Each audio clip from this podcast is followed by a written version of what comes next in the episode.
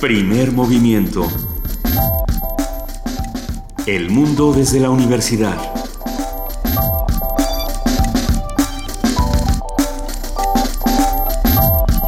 Muy buenos días, son las 7 con 3 de la mañana de este lunes primero de agosto.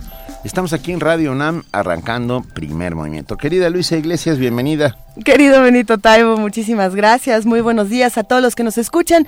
Muy buenos días, querida jefa de información, Juana Inés de ESA. Los extrañé. ¿Cómo están? Muy buenos días, Luisa Iglesias. Qué bueno que ya regresaste para la tranquilidad de toda la audiencia y mía también. Qué bueno que ya volviste. Oigan, pero, pero el gasolinazo está produciendo furia. Ya los volcanes se enojaron, ya nos llenaron de ceniza. Todo el sur. No les gustó la reforma energética, entonces nos echaron una ceniza muy bonita en la mañana, ¿verdad? Todo el sur está lleno de cenizas, los autos uh, llenos de ceniza. Uh, la recomendación de protección civil es que no le echen agua porque se endurece, entonces hay que quitarlo con algo seco. Abusados. Es decir, si usted venía en el segundo piso de periférico y lo salpicó el charco y su parabrisas se volvió lodo, tenga cuidado. Esto nos ha pasado a algunos esta mañana. Eh, hay que tener precauciones, pero hay que hablar de muchísimas cosas que ocurrieron el, el, fin de semana, muchísimas imágenes en redes sociales que se volvieron virales. La foto de la esposa de Donald Trump, por ejemplo, eh, y, y, Donald Trump persiste, ¿no? Pero bueno. Sí, uh, es, es toda una historia. Ganamos, los Pumas ganamos 1-0 contra el León. Ahora sí que sí. ganamos. Uh, no sé cómo, pero ganamos. Eh, estuvo bien. Sí, bueno, el, el no, no estuvo tan bien. Yo sufrí bastante durante todo el partido y sin embargo... Pero por lo menos ya metimos un gol porque llevábamos, íbamos ganando sin meter goles. Exactamente, pero bueno, oye, en tres partidos, dos ganados, uno empatado. Sí. Eh, con hace, el autogol hace, cortesía del Está bien, de está, y no Chivas. le han metido ningún Del gol a y no le han... No, de las Chivas. De las chivas, de las chivas, de las chivas. Y, y el Picolín Palacios no ha recibido ningún gol. Venga, ahí estamos, ahí estamos. No, no. ¿Qué les puedo No decir? pasa nada. Y este jueves cumplimos dos años al aire. Ya sabrán ustedes cómo lo vamos a celebrar y queremos que nos acompañen durante la transmisión. Les iremos informando el sistema para tener boletos para ir a la sala Carlos Chávez y acompañarnos de verdad. Será para nosotros un inmenso privilegio que lo hagan. En la sala Carlos Chávez. Sí, ahí Sala estaremos. Del Centro Cultural Universitario, acá, Cultisur, para aquellos que son de nuestra, de mi edad, por ejemplo, y que saben de qué estoy hablando. Y para los que se juntan con Benito y ya se aprendieron el chiste, ¿no? Mm. No, bueno, y con, las- y con Juana y Inés. con Juana. Inés, que ya nos aprendimos todos el chiste. Eh, los invitamos a que se queden con nosotros porque hoy tenemos un programa muy interesante. Vamos a arrancar en nuestro lunes de ciencia con el programa Pauta, esta conversación que vamos a tener con Jorge Hirsch. Él es fundador de Pauta y presidente del Consejo Directivo. Y vamos a hablar también con Gabriela de la Torre García, directora general de Pauta, y con Marian Leilani Ramos Morales y Jorge Guadalupe Mancilla Lagunes, participantes de este programa. Van a estar aquí en vivo en la cabina. Hoy se estrena en la sala Julián Carrillo, aquí en Adolfo Prieto 133, en las instalaciones de Radio NAM, la obra Siete Segundos. Tendremos una conversación con Karim Torres, actor e integrante del colectivo Teatro Sin Paredes. Como lo anunciábamos al principio de este programa, hoy vamos a hablar del gasolinazo. ¿Cómo se explica después de la reforma? Esto lo responderemos en nuestra nota nacional. Vamos a hablar con el doctor Benjamín García Páez, profesor de Crecimiento y Desarrollo Económico de la División de Posgrado de la Facultad de Economía. En nuestra nota internacional, corredores de salida en Alepo. Un comentario de Laura Rubio, doctora en Historia de la Migración Forzada, académica del ITAM y consultora de organizaciones internacionales en el tema de desplazamiento forzado. En la participación de la Dirección General de Publicaciones y Fomento Editorial de la UNAM, hablaremos con el ingeniero Arturo Martínez Nateras, él es coordinador de este libro que vamos a hablar el día de hoy, que es la reciente edición de la izquierda mexicana del siglo XX. Este es el libro 2, Movimientos Sociales.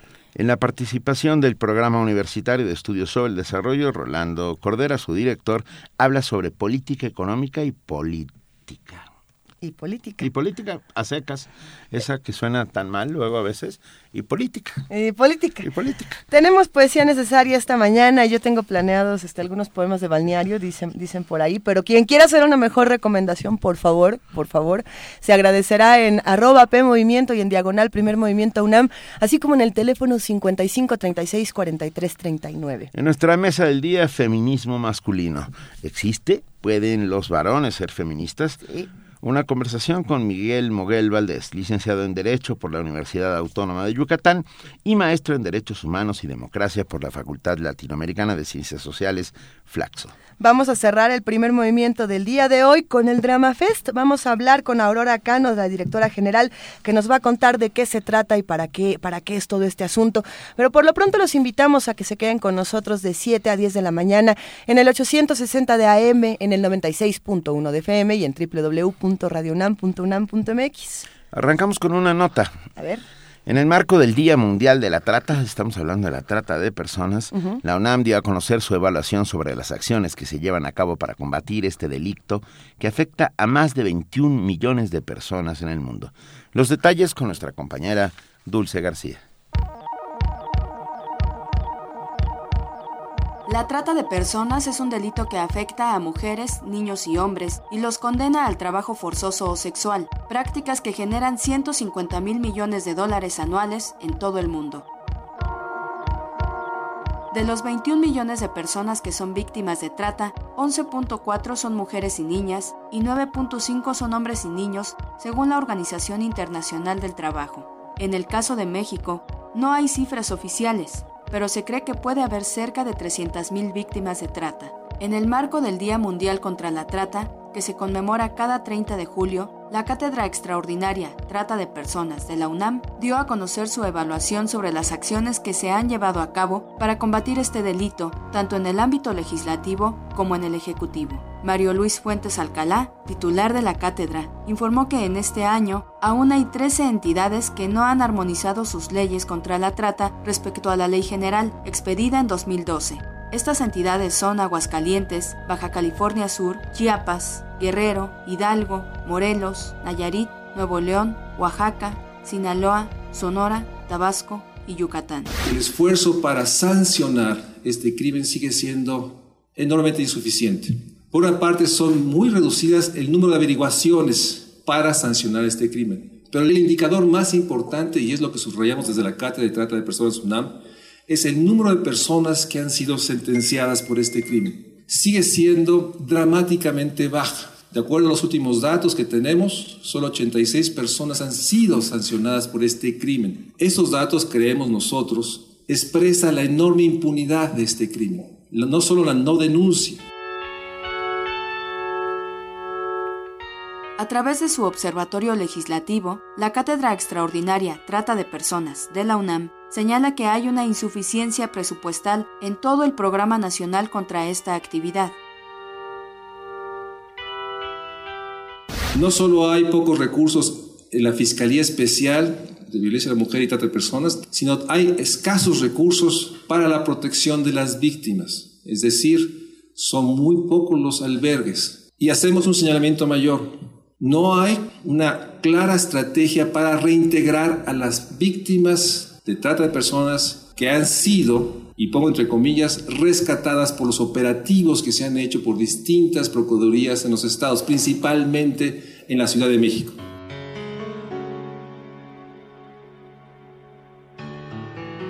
El investigador universitario hizo un llamado para que se impulse una campaña de prevención pues de continuar la pobreza, la desigualdad, la discriminación y la falta de acceso a la justicia, se incrementarán las posibilidades de más víctimas. Para Radio UNAM, Dulce García. Primer movimiento. Donde la raza habla.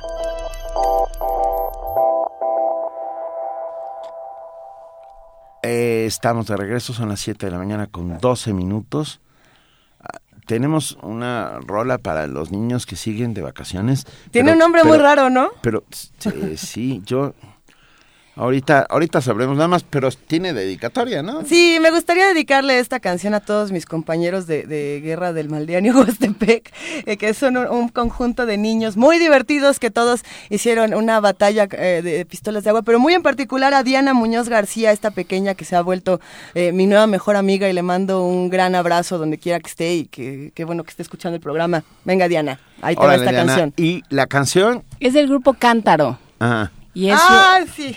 ¿Ves? Yo sabía que Luis... Todo cabe, ¿no? Sí. no le iba a cantar. No, no. Eh, y exactamente es un niño que se queja de su hermana. que dice ello, cualquier cosa que le diga, solo me responde a mi tupeta teteleta cotayo. Y así se llama la canción. Y así se llama la canción, a mi tupeta teteleta cotayo, del grupo Cántaro. Para ustedes, chicos.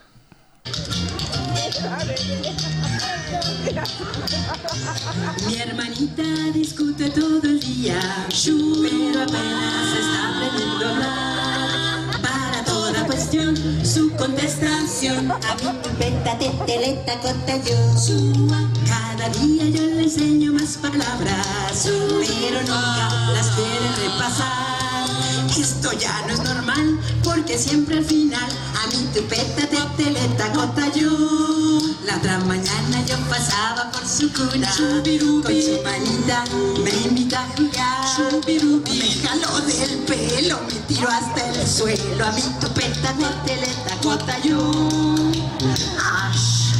Celebró su travesura carcajadas. Mi cabello jalaba más y más. Luego empezó a llorar y se puso a gritar. A mi tupeta teteleta contra yo.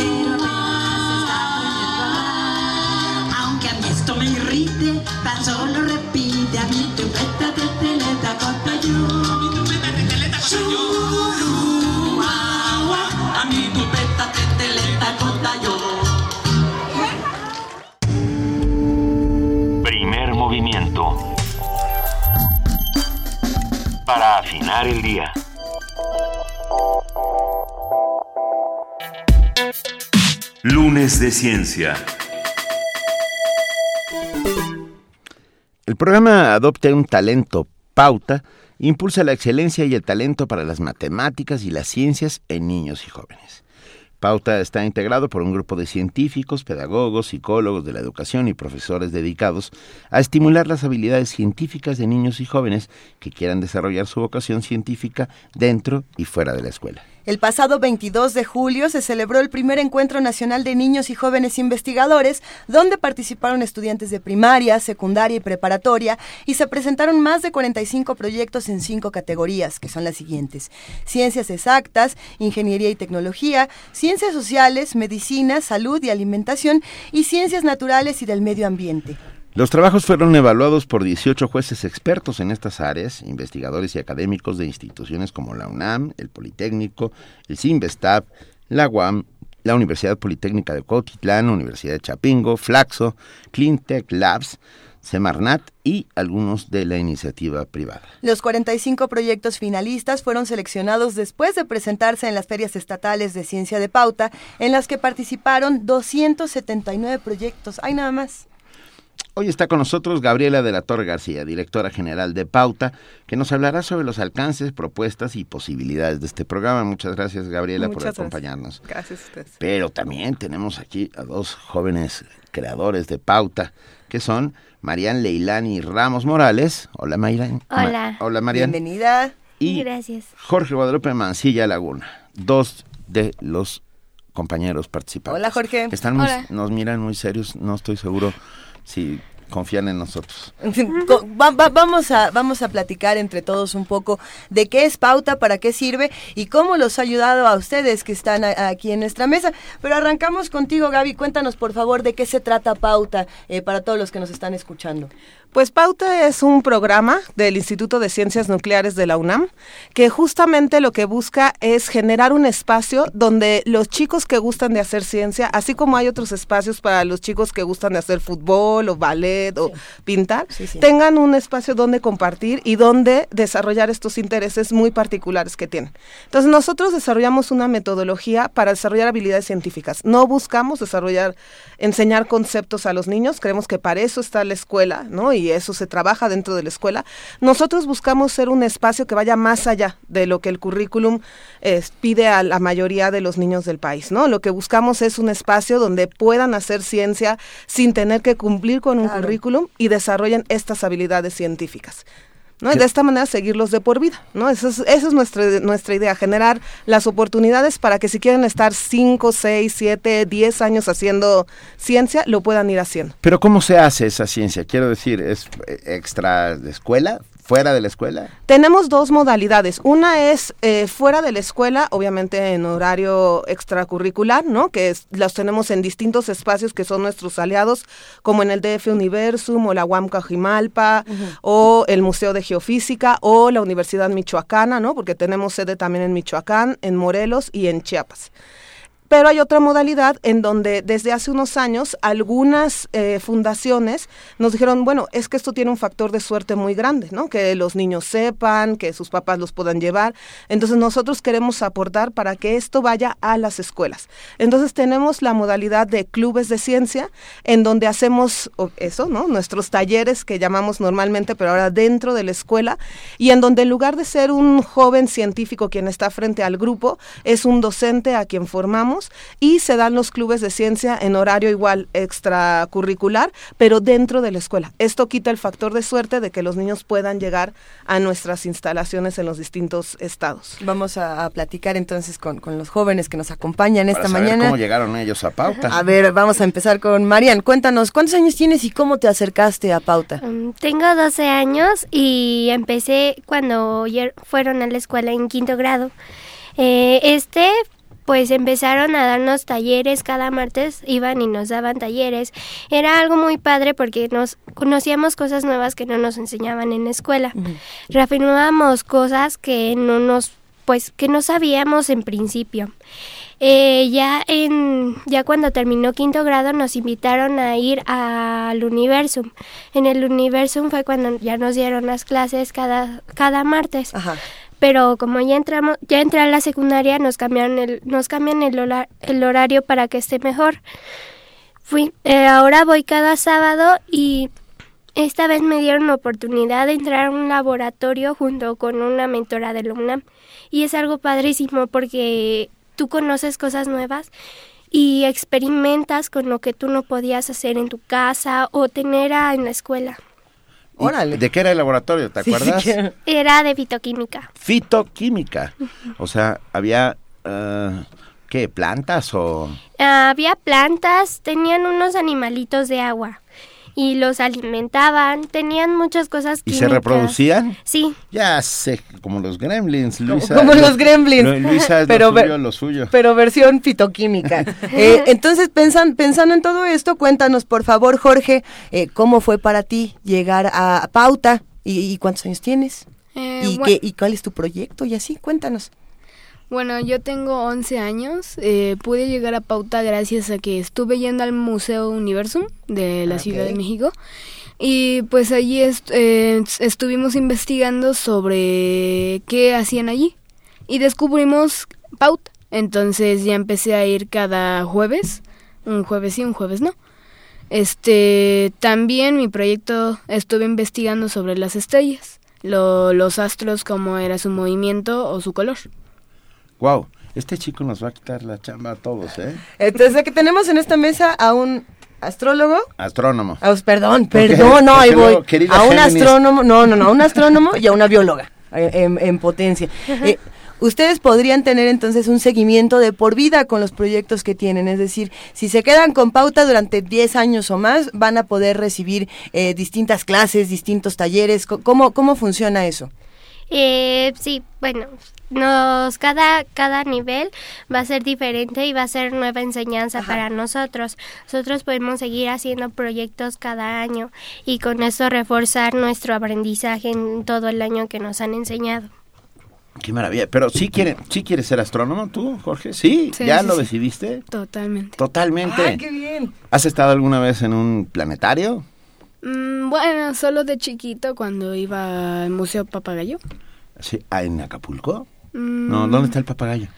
Ay, ay. El Eh, papalote. No, en el papalote. Ah, yo decía, es que el papagayo, sí. Sí. Vamos a tener que hacer un nuevo museo, entonces No, esta va a ser la misión. tenemos que invitarte a Luis Enrique Erro, al, al, al- al gran planetario, planetario, sí, del, no. del Politécnico Nacional. Ah, vamos a organizarlo. Pero entonces, bueno, la astronomía es lo tuyo, lo tuyo. ¿Y, y de verdad lo tuyo es la biología, Marian? Sí, bueno, a mí me llama más la atención lo que son las plantas y todos los seres vivos. ¿no? Es como muy interesante para mí. De hecho, mi proyecto fue un repelente y pues fue algo increíble porque trabajamos con mosquitas y supimos más sobre ellas, siendo que no sabíamos nada de ellas, aunque las viéramos pasar. ¿Cómo es la experiencia, Gabriela, con, con los jóvenes? Cuando diriges un proyecto como Pauta, ¿cuál es la experiencia? ¿Cuál es el intercambio que se tiene? Pues es una experiencia maravillosa, ¿no? Distinta en cada una de las sedes, yo diría. Ha sido pues todo un reto ir creciendo con los chicos, ¿no? Porque justamente llevamos ya poco más de nueve años, pero ya trabajando con ellos pues alrededor de ocho años, ¿no? Y esto ha sido pues ir viendo cuáles son sus necesidades, ¿no? Este nuevo programa de mentores justo nació porque vimos que algunos chicos requerían de aún mayor apoyo, ¿no? Y muchos de nuestros talleristas, pues a veces eso es un biólogo, ¿no? Y por ejemplo, alguien como Jorge que quiere más cosas de astrofísica, pues necesitamos otro perfil, ¿no? Y entonces llega un punto en el que nuestros talleristas decían, es que ya llegué al al límite, ¿no? Entonces, esta búsqueda de, las, de la comunidad científica, la que digamos es muy natural porque justo Pauta nace por dos eh, físicos nucleares que tienen interés en llegar a los jóvenes y fomentar la vocación científica, ¿no?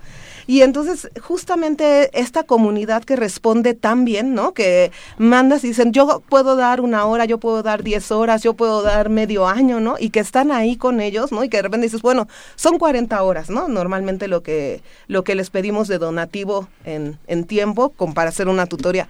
Pero hay casos, como el de justo el de Mariana y el de Jorge, que sus mentores era, o sea, no eran 40 horas, se convirtió como en 100 o 150 horas para sacar el proyecto y ver el gusto, ¿no? De los mentores cuando presentaron que estaban ahí como uno más del equipo, ¿no? También listos para responder dudas. Entonces, ha sido de verdad, por, por donde lo ves, es muy grato encontrar esa respuesta, ¿no? No. En los niños, en los Qué científicos. maravilla. Tú hiciste un repelente. Sí. ¿Y tú, Jorge?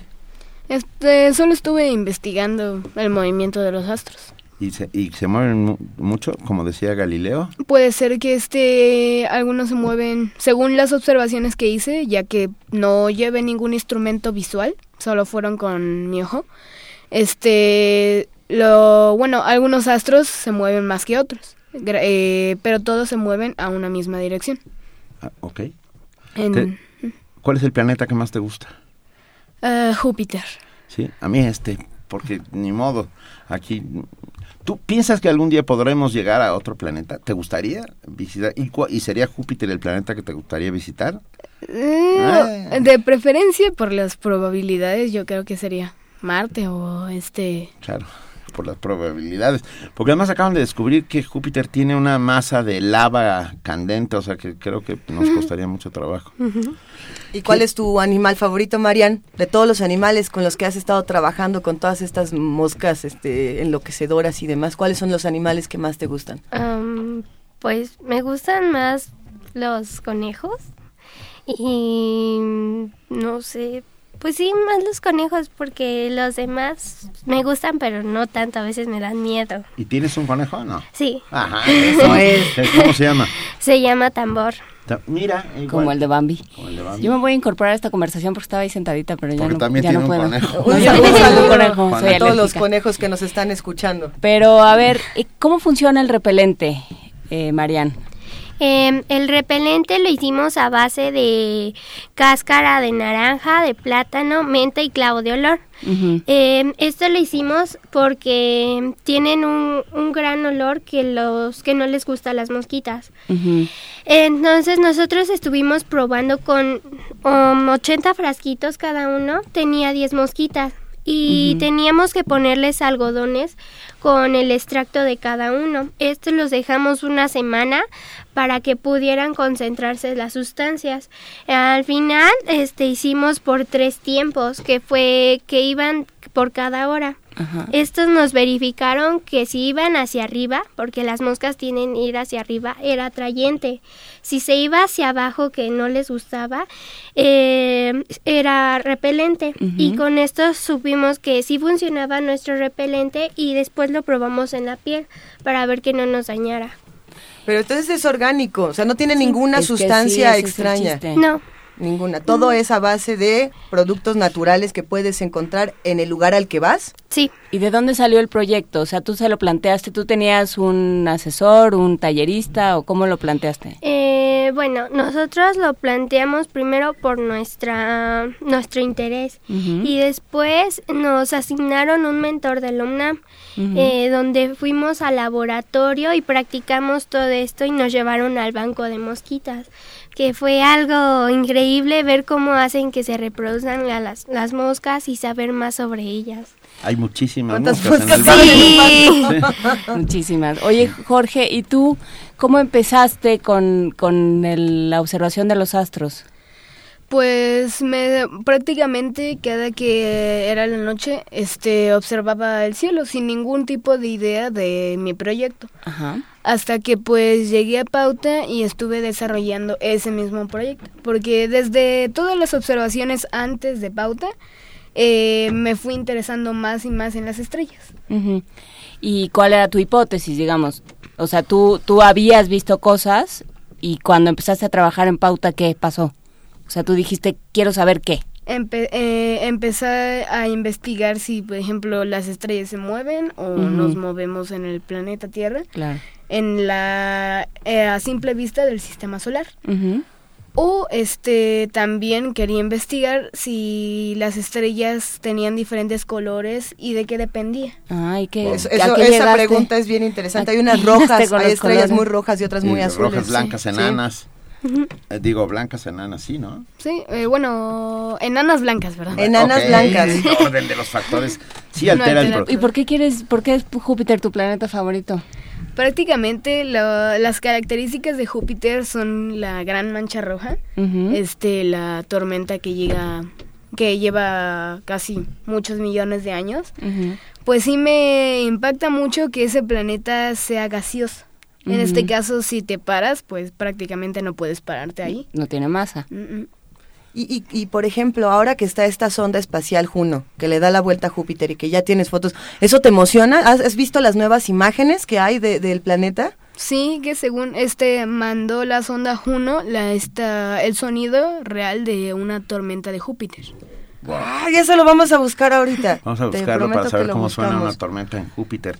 ¿quiénes, ¿Quiénes pueden entrar a, Pauta y cómo le hacen entonces? O sea, ¿qué, ¿qué, niño puede entrar y a cuál le dicen, bueno, a lo mejor este tú todavía no, o tú sí, o todos son bienvenidos a Pauta, Gabriela? Todos los niños. Tenemos desde preescolar hasta chicos que ya están en, bachillerato y universidad. Eh, la idea de Pauta es que entre quien quiera hacer ciencia, ¿no? Sabemos que hay niños para quienes va a ser una actividad de largo plazo y para otros niños quizá es algo que quieren vivir, ¿no? Pero que no es lo que van a desarrollar o lo que a lo que se quieren dedicar. Para nosotros eso está perfecto. Nuestra idea es justamente desarrollar estas habilidades científicas y con ello el pensamiento crítico.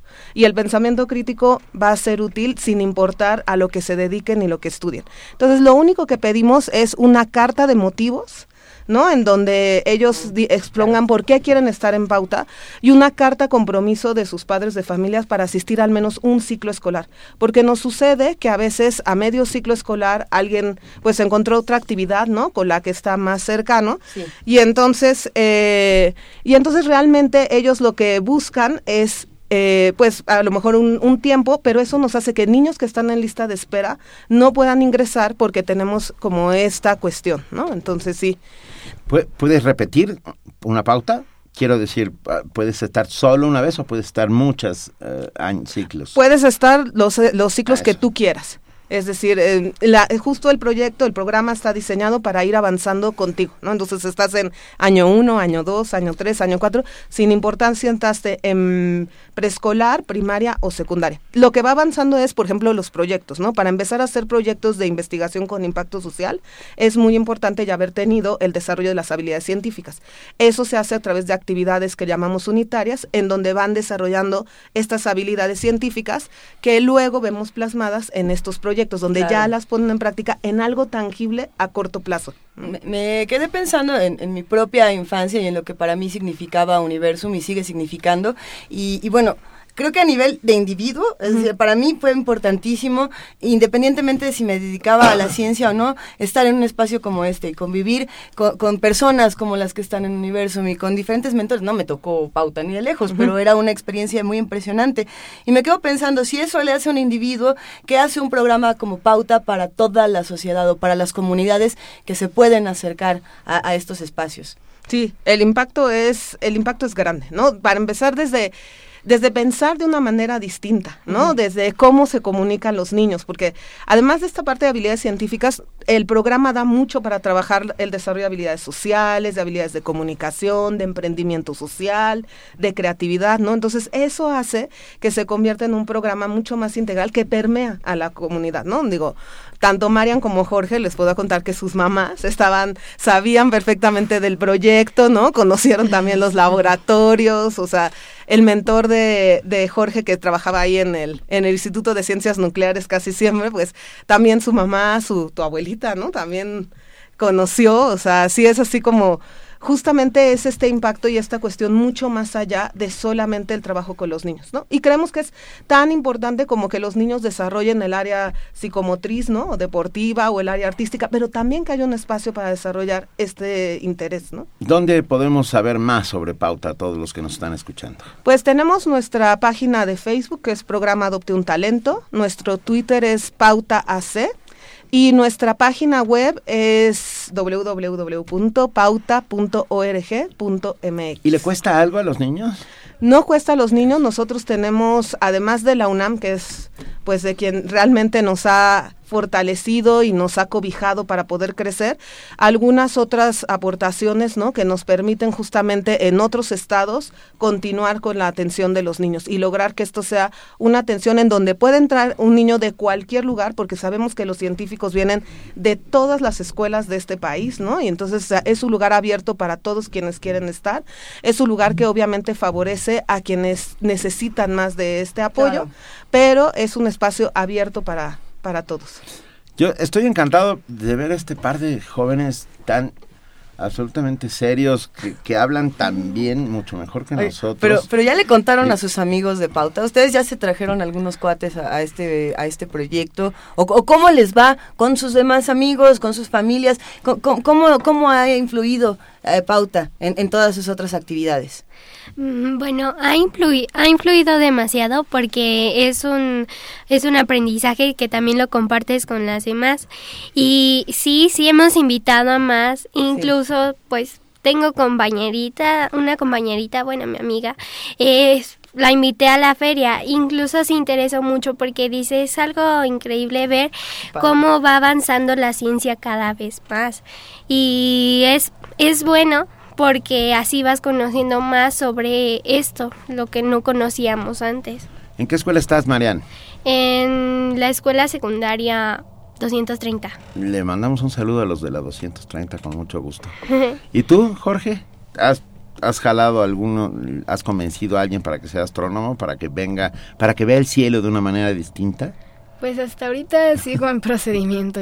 Pero sí he, sí he compartido esa ciencia a la que a mí me gusta investigar en mi escuela, en mi casa, en casi todos lados. Este, prácticamente eh, trato de llenar a los demás compañeros de toda la ciencia e invitarlos a que haga lo mismo. ¿Y tu escuela? El Colegio Mahatma Gandhi. ¿Estás en el Colegio Mahatma Gandhi? Muy bien. Eh, es, eh, no, no saben el privilegio que significa mirar al futuro a los ojos ah, y ver que además debajo de esa de esa mirada donde está el futuro hay una sonrisa. Estamos en buenas manos, no sabes cómo me tranquiliza. ¿Eh? Pues eh, es, es para nosotros un verdadero honor haber convivido con los tres esta mañana. Gabriela de la Torre García, directora general de Pauta, mil gracias por acercarnos a un proyecto tan importante como este y por eh, hacernos sonreír de esta manera esta mañana.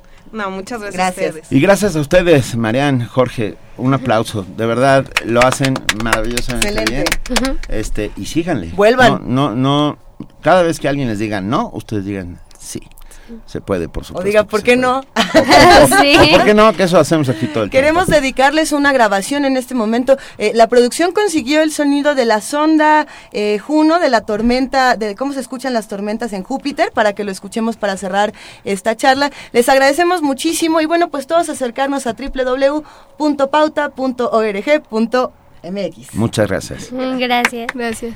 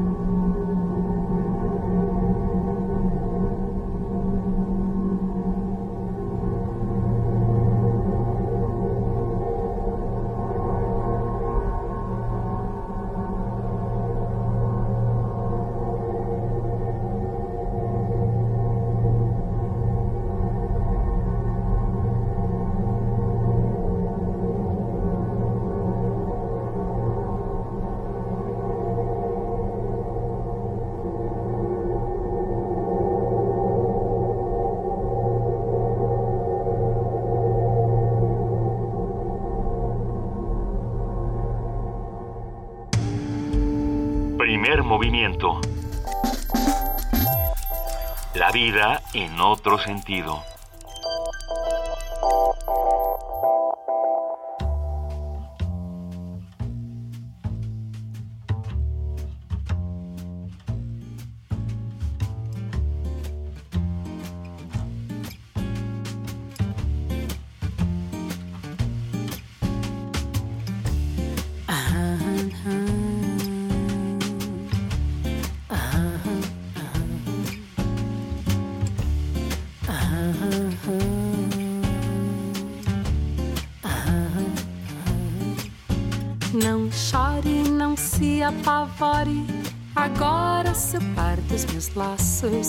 Resta essa dor.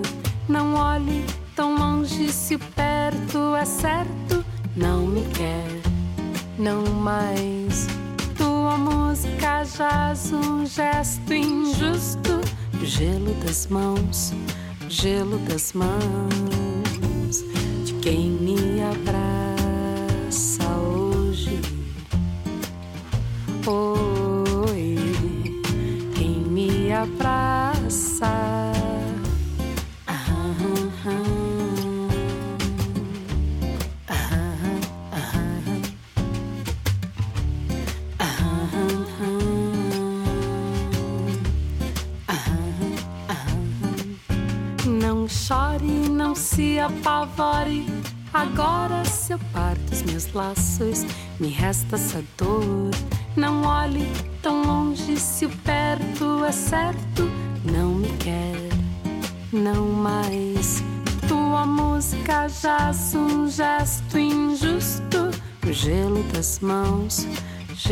das mãos de quem me abraça hoje. Oi, quem me abraça, lilas, cores, flores, tudo em nome do amor, mas não me quer mais. Lilas, cores, flores, tudo em nome do amor, mas não me quer mais. Lilas, cores, flores, tudo em nome do amor, mas não, mas não me quer não mais.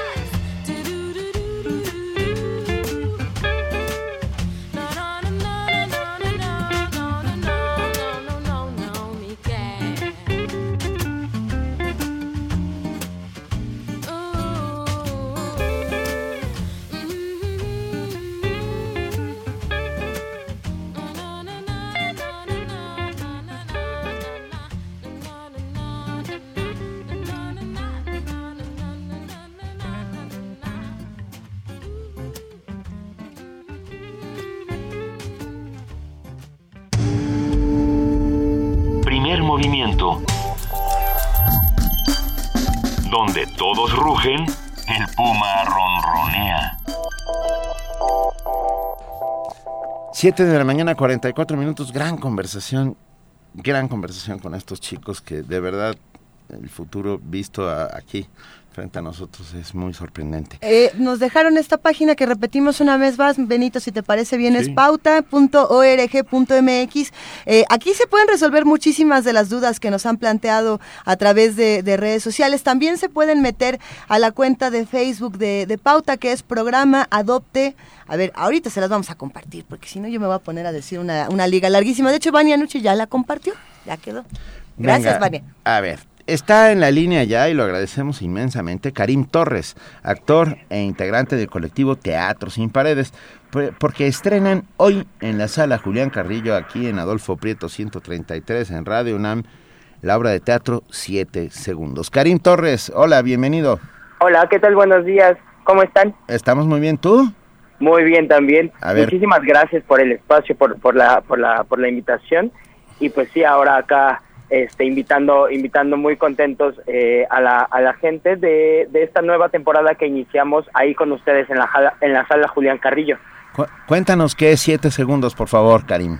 Mira, sí, Siete Segundos, In God We Trust, es una obra escrita por un dramaturgo alemán que se llama Falk Richter.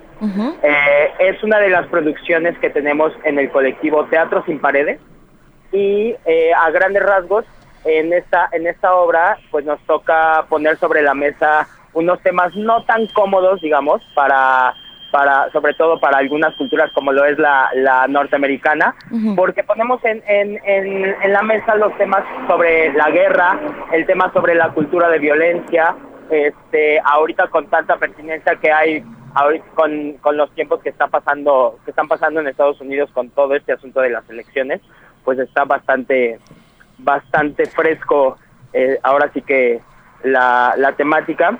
Y todo lo hacemos con un con una dinámica bastante bastante fársica. La, la dinámica de la obra es que es una farsa es una farsa política. Y pues nos acompañamos siempre como de este de este humor negro este humor ácido para poner pues para poner estas estas estas preguntas sobre qué tan necesaria es la guerra qué tan qué tan enfrascados en esta cultura de violencia estamos qué tan enfrascados estamos en esta enajenación con, con los medios de comunicación con estos medios que, que incluso son manipulados para, para, para darnos un mensaje equivocado sobre lo que está pasando en, en nuestro país y en nuestro mundo ¿no? Oye, Karim, eh, pero bueno, si no me equivoco, esta obra, Siete Segundos, In God We Trust, fue escrita hace ya más de 10 años. Y, y me gustaría preguntarte, de ser así, ¿qué ha cambiado en 10 años y por qué sigue siendo tan vigente? O a, a lo mejor no ha cambiado nada, o a lo mejor las cosas eh, se reconfiguran y, y regresan a lo mismo. ¿Qué está pasando ahí?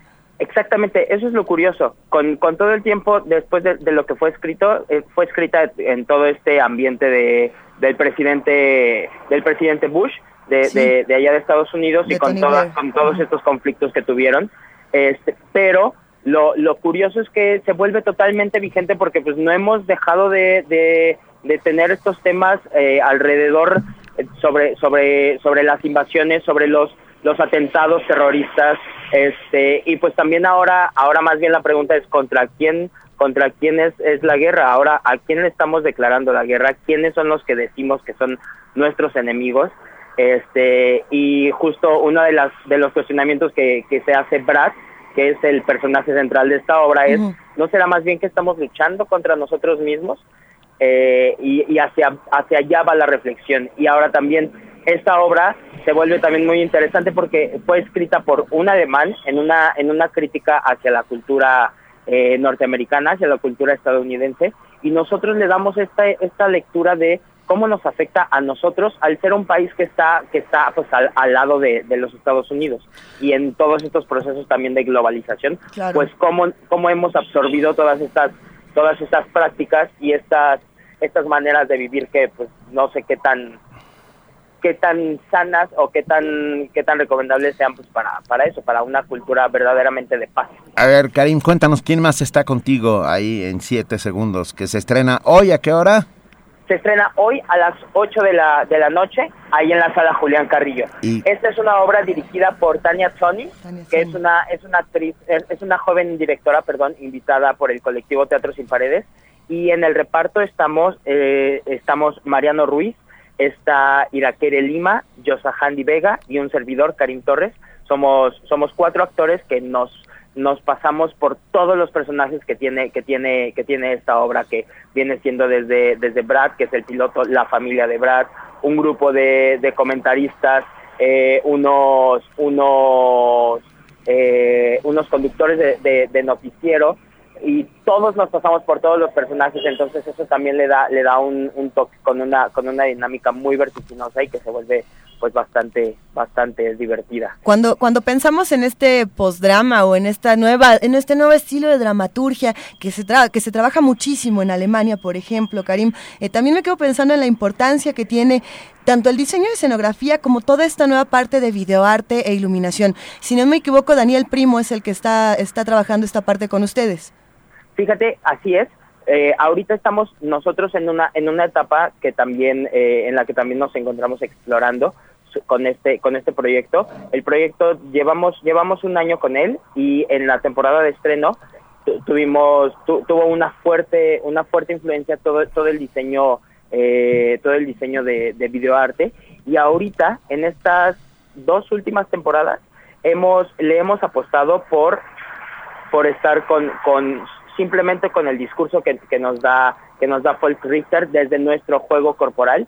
Y entonces hemos estamos en, en estas en estas pruebas de qué pasa qué pasa si ahora solo somos los cuatro actores con la escenografía que es muy básica una una mesa y cuatro sillas y, y los los asistentes que nos acompañan y entonces hemos recibido unas reacciones totalmente distintas y una atención muy particular ahorita que ahorita que, que no está no está tan presente el juego de, de- del videoarte sin embargo este en esta misma exploración pues seguimos como eh, seguimos en este en este laboratorio con Daniel y con, con el resto del equipo para ver ahora cuál será la tercera la tercera faceta de, de siete segundos in God We Trust Muy bien. Hoy, 8 de la noche.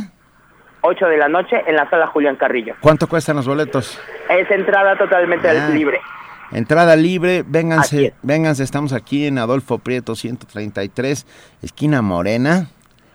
Y pueden llegar, el Metrobús Amores está A dos cuadras dos del cuadras. Metrobús Amores. Y bueno, pues queremos agradecerte muchísimo, querido Karim Torres. Te mandamos un gran abrazo a ti y a todo el equipo eh, de, de este, de este proyecto que, que se está realizando, Seven Seconds, o bueno, Siete Segundos, In God We Trust. Eh, muchísimas gracias por hablar con nosotros. muchísimas gracias a ustedes bonito día y ahí los esperamos Un abrazote. Abrazote de vuelta Esto Bye, es lo que está haciendo Teatro Sin Paredes. Nosotros por lo pronto nos vamos a una nota. Vamos a escuchar sobre los indígenas. Muy bien, vamos, vamos, los indígenas, no, vamos Bueno, a escuchar sobre... A ver, un Así estudio... se llama la nota, no fui yo, así se llama la nota. Un estudio realizado por la Universidad Nacional Autónoma de México reveló que más del 40% de la población cree que la mayor desventaja de ser indígena es sufrir discriminación. Sí. Nuestro compañero Isaí Morales tiene la información. Quizá ya te ocalitonar, La encuesta nacional de indígenas, elaborada por la UNAM, donde se midió la percepción sobre los grupos originarios en México, reveló que el 82.9% de los encuestados ignora la diversidad lingüística nacional, que suma 64 lenguas. El sondeo reveló que el 43.2% piensa que la mayor desventaja de ser integrante de esas comunidades es la discriminación, el 21.6% considera la marginación y la pobreza, mientras que el 10.1% refirió la exclusión y el analfabetismo. Natividad Gutiérrez Chong, investigadora del Instituto de Investigaciones Sociales de UNAM, aseguró que las respuestas pueden obedecer, entre otros factores, a que los pueblos originarios se asocian invariablemente a la miseria, marginación y discriminación. ¿Y cuál cree que es la mayor desventaja de ser indígena en México? Pues la discriminación. A nadie le gusta estar en una situación de discriminación, ni de marginación y pobreza, ni de exclusión. También se considera que una de las desventajas de ser indígena es el analfabetismo. Y por otra parte, la gente sí reconoce que a los indígenas les va más mal en un 57.2%. La experta agregó que entre la población no indígena existe una fuerte percepción de que las comunidades no hacen lo suficiente, son pasivos, indiferentes o flojos, lo que propicia reproducir prácticas racistas, discriminatorias que inhiben la movilidad social. Al ser cuestionado sobre el color de la piel, el 51.2% de las personas dijo que sí influye en el trato que reciben. En tanto, el 72.2% consideró que en México sí prevalece el racismo. No hay un estudio similar porque el esfuerzo que hicimos es tratar de medir la percepción de los no indígenas sobre los indígenas. Y por eso es que los resultados que encontramos pues son reveladores y nos permite ver qué tan poco estimado es el indígena en nuestra sociedad. Y al haber esa baja estima, hay lugar para la discriminación y el racismo. El investigador aseguró que la educación ayudaría a conocer de manera integral a este sector, y no solo conocerlo por su gastronomía y artesanía, sino también por su literatura, cinematografía y otras manifestaciones culturales. Para Radio UNAM, Isai Morales. Primer movimiento. Donde todos rugen, el puma ronronea. El próximo jueves 4 de agosto cumplimos dos años al aire. Ha sido, es un privilegio estar con ustedes diariamente y queremos celebrarlo. Y para ello, mm, escuchen este promo. A ver. A ver. A escuchar. 524 programas al aire. 94.320 minutos de discusión y análisis. Dos años. Una comunidad. Primer movimiento. Celebra con nosotros el jueves 4 de agosto desde las 7 de la mañana en la sala Carlos Chávez del Centro Cultural Universitario. Sigue la programación y conoce la dinámica para ganar tus boletos. Primer movimiento. El mundo desde la universidad. Radio UNAM. Ahí está. Acaban de escuchar a. Margarita Castillo que nos hizo favor de Sí. Grabar un promo. de grabar un promo. Ya se me olvidaron los minutos, pero son un montón de minutos que hemos estado al aire y que agradecemos inmensamente. Deja tú, el problema no fue los minutos al aire, el problema fue calcularlos. Ah, sí.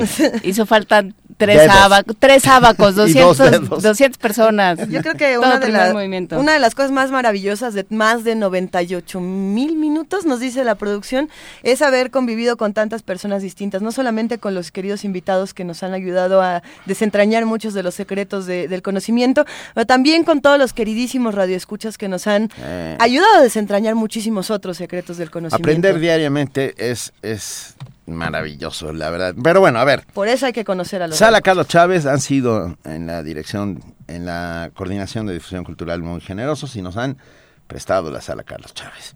Y entonces vamos a estar ahí de 7 a 10 de la mañana, pero eh, tiene cupo limitado, entonces vamos a dar boletos para ello. Tenemos eh, tan, sol- tan solo caben 170 personas. 171. Cien- bueno, es que no, porque invité ya 170 personas. Muy bien. Ahí está. 170 gremlin, ok. y la niña de Radio UNAM. Y la niña de Radio UNAM que va a tener su lugar. Tenemos es- lugares. Entonces vamos a dar los 10 primeros por teléfono si ustedes están de acuerdo. Son personales, son pases personales al 55 36 43 39. Los 10 primeros que llamen y nos pidan su boleto, por favor acompáñenos, de verdad, eh, la van a pasar bien. Y ten- tenemos ganas de mirarnos a los ojos. ¿Hay pregunta o no hay pregunta? No hay pregunta, por favor, faltaría más. O sea- no, no, no, si nos quieren acompañar es un enorme Exacto. privilegio, sí. No, ¿Cuál bueno, es el no. segundo nombre de Benito Taibo? Ah, no, no, no, no. Oiga, hay que recordar que los boletos son individuales para todos los que nos están llamando. No es, no es pase doble, pero pueden llamar varias veces y conseguir muchos boletos. No, no debería yo dar ese consejo Ah. No, tampoco. Luisa.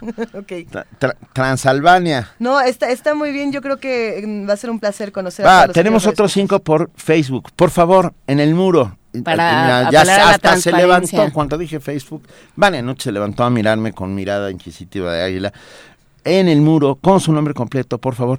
Necesitamos sus nombres completos porque tendremos una lista ese día y ustedes llegan, dicen su nombre y se les entrega su boleto, pasan y están con nosotros. Y cinco más por Twitter, con el nombre más eh, tenemos un hashtag que es hashtag dos años, dos con número, años Con ñ, a- con ñ y PM con PM. con, con mayúscula. El hashtag es dos años PM. Y dos PM años en primer cirílico, por favor. ¿Eh? PM en cirílico. PM en cirílico. Dos años primer movimiento, dos años PM. Cinco por Facebook en el muro, cinco por Twitter, los primeros cinco que quieran venir a acompañarnos y diez por teléfono.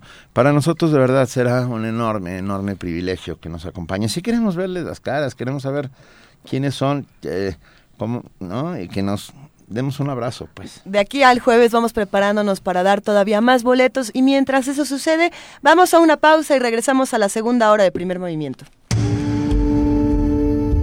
Primer movimiento. Información azul y oro.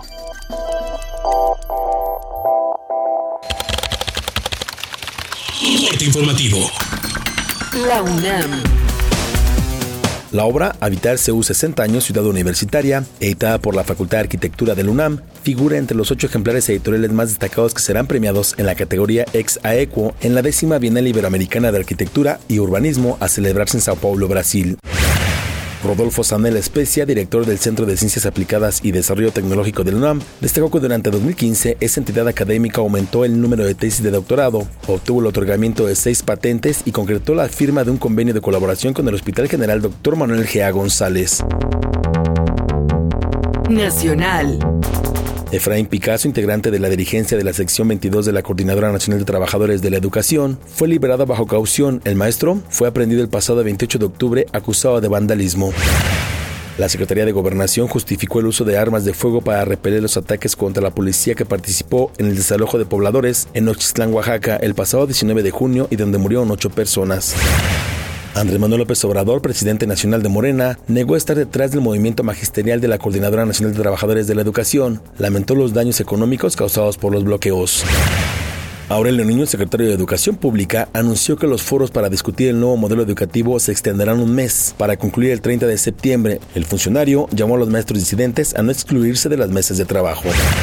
El Instituto Nacional Electoral informó que prevé erogar 228 millones de pesos para arrendamiento vehicular en 2017. Al respecto, la Contraloría General del INE señaló que resultaría entre 46 y 53% más económico comprar las unidades. 150 militares y 100 policías federales fueron enviados a Pungarabato para reforzar la seguridad en la región tras la ejecución del alcalde Ambrosio Soto el pasado 23 de julio. El gobernador de Guerrero, Héctor Astudillo, dijo a los alcaldes de la entidad que contarán con el apoyo federal. En tanto, Jesús Zambrano, presidente de la Cámara de Diputados, pidió a los gobiernos federal y estatales fortalecer y proteger la labor de los presidentes municipales. Economía y finanzas. La Secretaría de Hacienda informó que el gobierno federal obtuvo una recaudación del impuesto especial sobre producción y servicios a combustibles de más de 143 mil millones de pesos durante el primer semestre del año. Esto representó un aumento de 22.3% respecto a 2015. Internacional. Un coche bomba estalló cerca de un hotel en la ciudad de Kabul, Afganistán. Autoridades reportan cuatro personas muertas. Yuriko Koike se convirtió en la primera mujer en ser elegida como gobernadora de la ciudad de Tokio, Japón. Soy Abogaré por un Tokio donde la vida de la gente sea mejor, donde todos, hombres y mujeres, niños y adultos, mayores y personas con discapacidad, puedan destacar. El Papa Francisco envió un mensaje a los jóvenes. Dijo que ante estos tiempos difíciles deben tener coraje para combatir los problemas del mundo. Tener coraje. Tener coraje. Ser valiente. Ser valiente. No asustarse. Deportes. Con gol de Javier Cortés, los Pumas del UNAM vencieron 1-0 a los Esmeraldas de León. Habla Francisco Palencia, director técnico de los universitarios. Yo creo que ya estamos generando, de hecho hoy generamos mucho más ocasiones de gol que en los otros partidos. Me atrevo a decir que a lo mejor generamos más que en los últimos dos partidos. Ahora se dio un, un equipo que intentaba una construcción de jugada desde atrás. Poco a poco lo hemos ido mejorando, pero creo que nosotros estamos conscientes de que el equipo está, se está defendiendo bien. Creo que ese obviamente hay que seguirlo mejorando, pero en ningún momento quiero que se piense que nosotros somos defensivos. Nosotros intentamos por, por uno o por otro lado y los movimientos ya nos están saliendo mucho mejor. Hasta aquí el corte, en hora más información.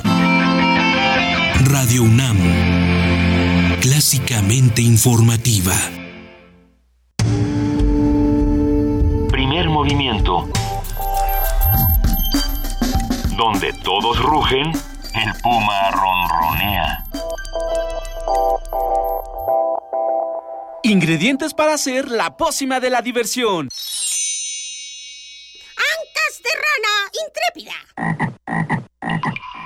Ratones de laboratorio.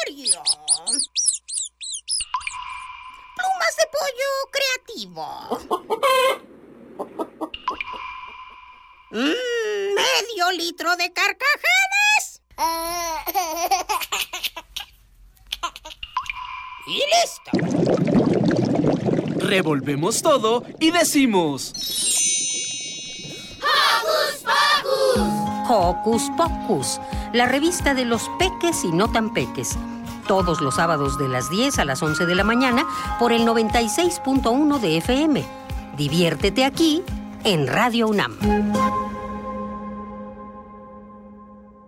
¿Eres de los que se la pasa posteando fotos en el Face burlándose de los políticos? ¿Dándole retweet a esas frases inteligentes de protesta? ¿Muestras tu inconformidad en redes sociales? ¿Haces memes quejándote del gobierno? En el Partido Humanista queremos decirte que eso no va a cambiar las cosas y que si quieres que este país cambie, tienes que ponerte a trabajar. Y el partido político es el mejor instrumento para cambiar las cosas. Y este es nuevo, no tiene vicios y tiene espacios para ti. Súmate, conócenos y pongámonos a trabajar. Partido Humanista Ciudad de México.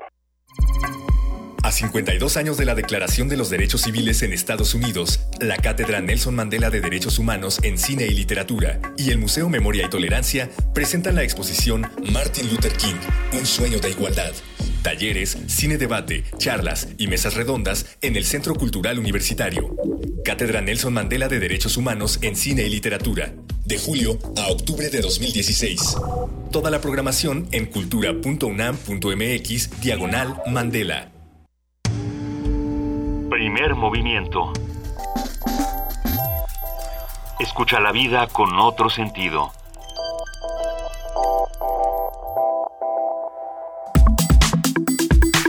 Nota Nacional.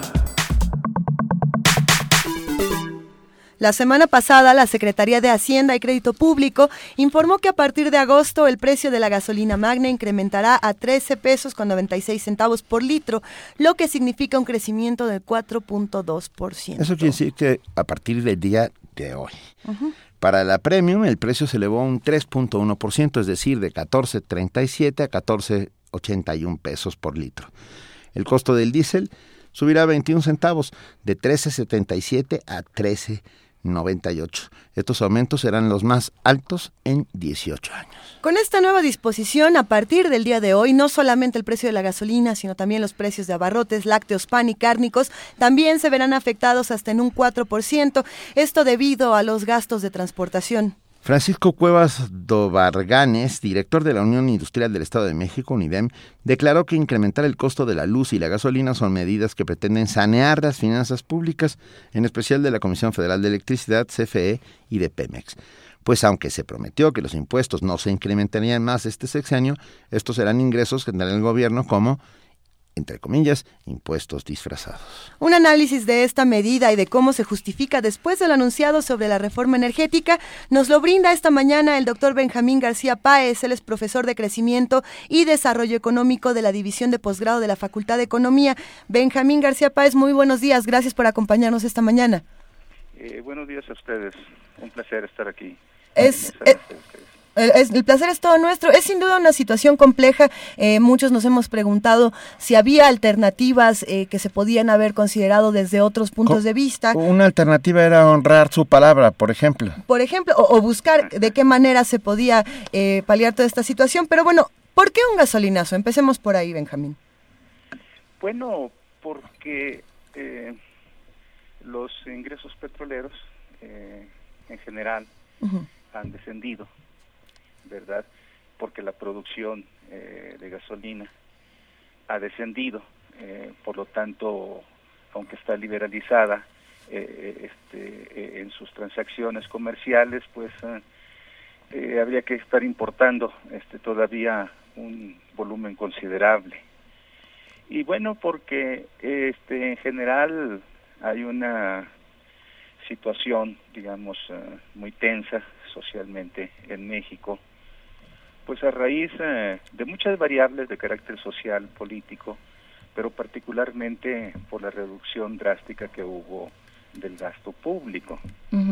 Entonces, eh, se pudiera argumentar eh, en esta coyuntura que las tendencias en el mercado internacional de las gasolinas pues este son al alza, cosa que en realidad vamos a decir si tomamos un un periodo relativamente largo, pues no hay tal cosa, ¿no? Puede haber, por supuesto, variaciones de muy corto plazo en el mercado internacional, pero en realidad eh, también, digamos, eh, no hay pues esto, esto una situación eh, que pudiese técnicamente y de manera este, central justificar un alza de los precios de la gasolina en México. Yo, yo me pregunto y te pregunto, doctor Benjamín García Páez, ah, ¿hay falta de planeación? Ah, porque, a ver, el argumento es no, no se aumentará, no, no habrá gasolinazos, no, no, y ya vamos dos este año.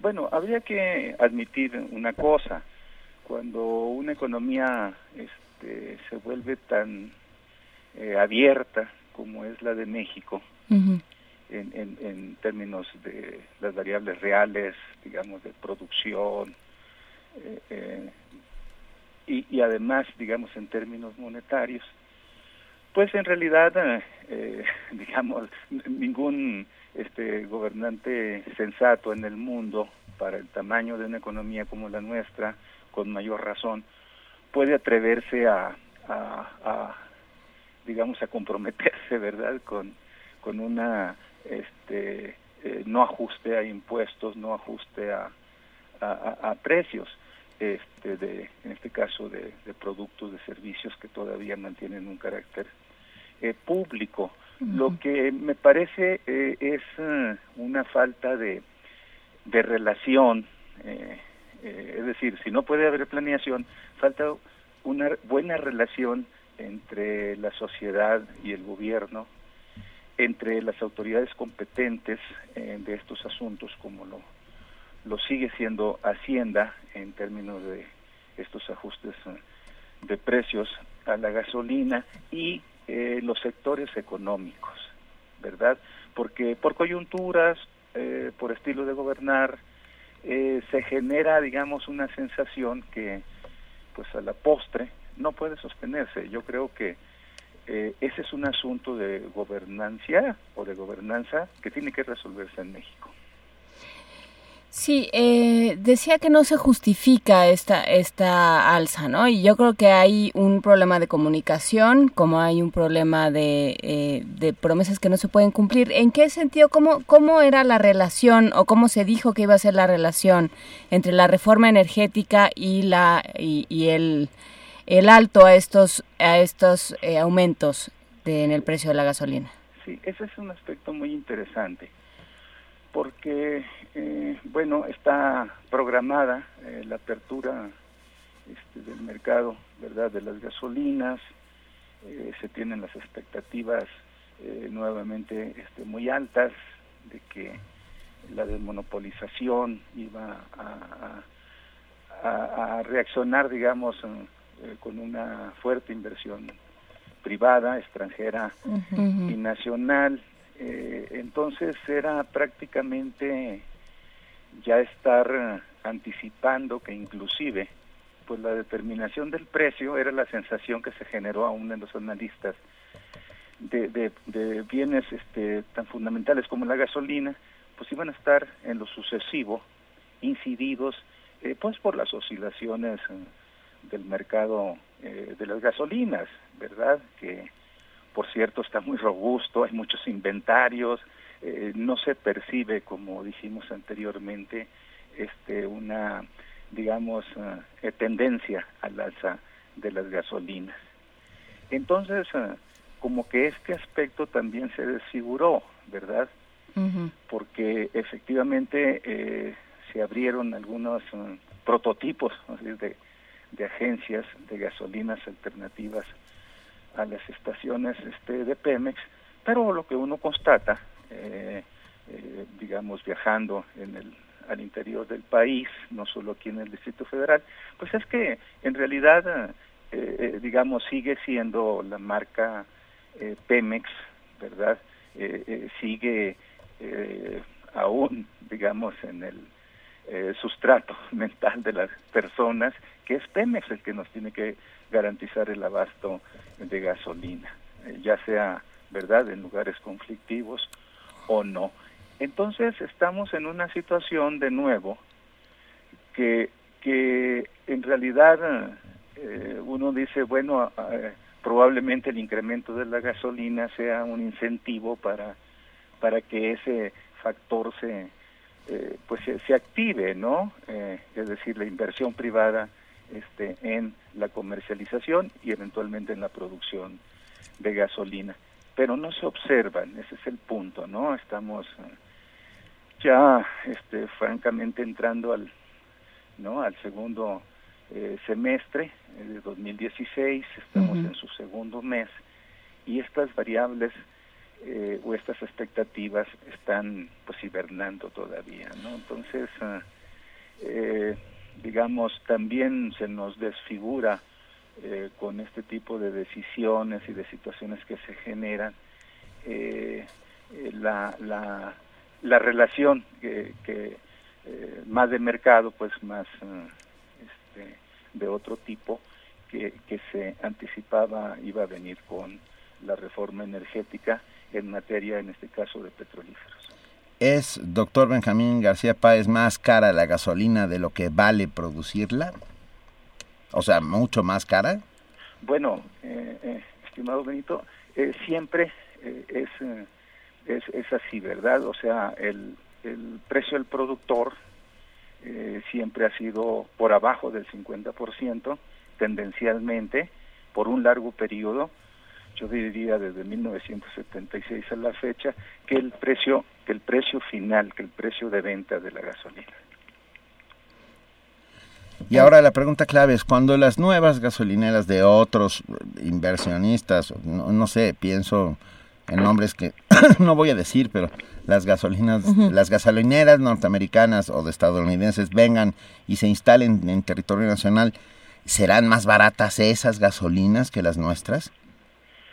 Bueno, eh, la, digamos, eh, lo esperado sería sería así, ¿verdad? Este que eh, absorbiendo todos los costos que puede implicar para un refinador o para un comercializador de gasolinas en México, digamos, sea un precio que esté por abajo, digamos, de los precios que en ese caso, que en ese en esa situación que se considera inminente va a determinar eh, petróleos mexicanos, bueno, este, evidentemente tendrían que ser más, más baratas las gasolinas y eventualmente, eh, digamos, ya con una presencia eh, más o menos este, digamos, territorial, nacional de, gasolineras, este, digamos, competidoras eh, cercanas de petróleos mexicanos, pues tendría,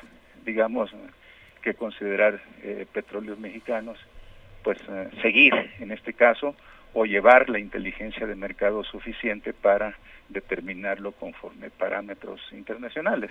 Pero la, la gasolina de Pemex está subsidiada.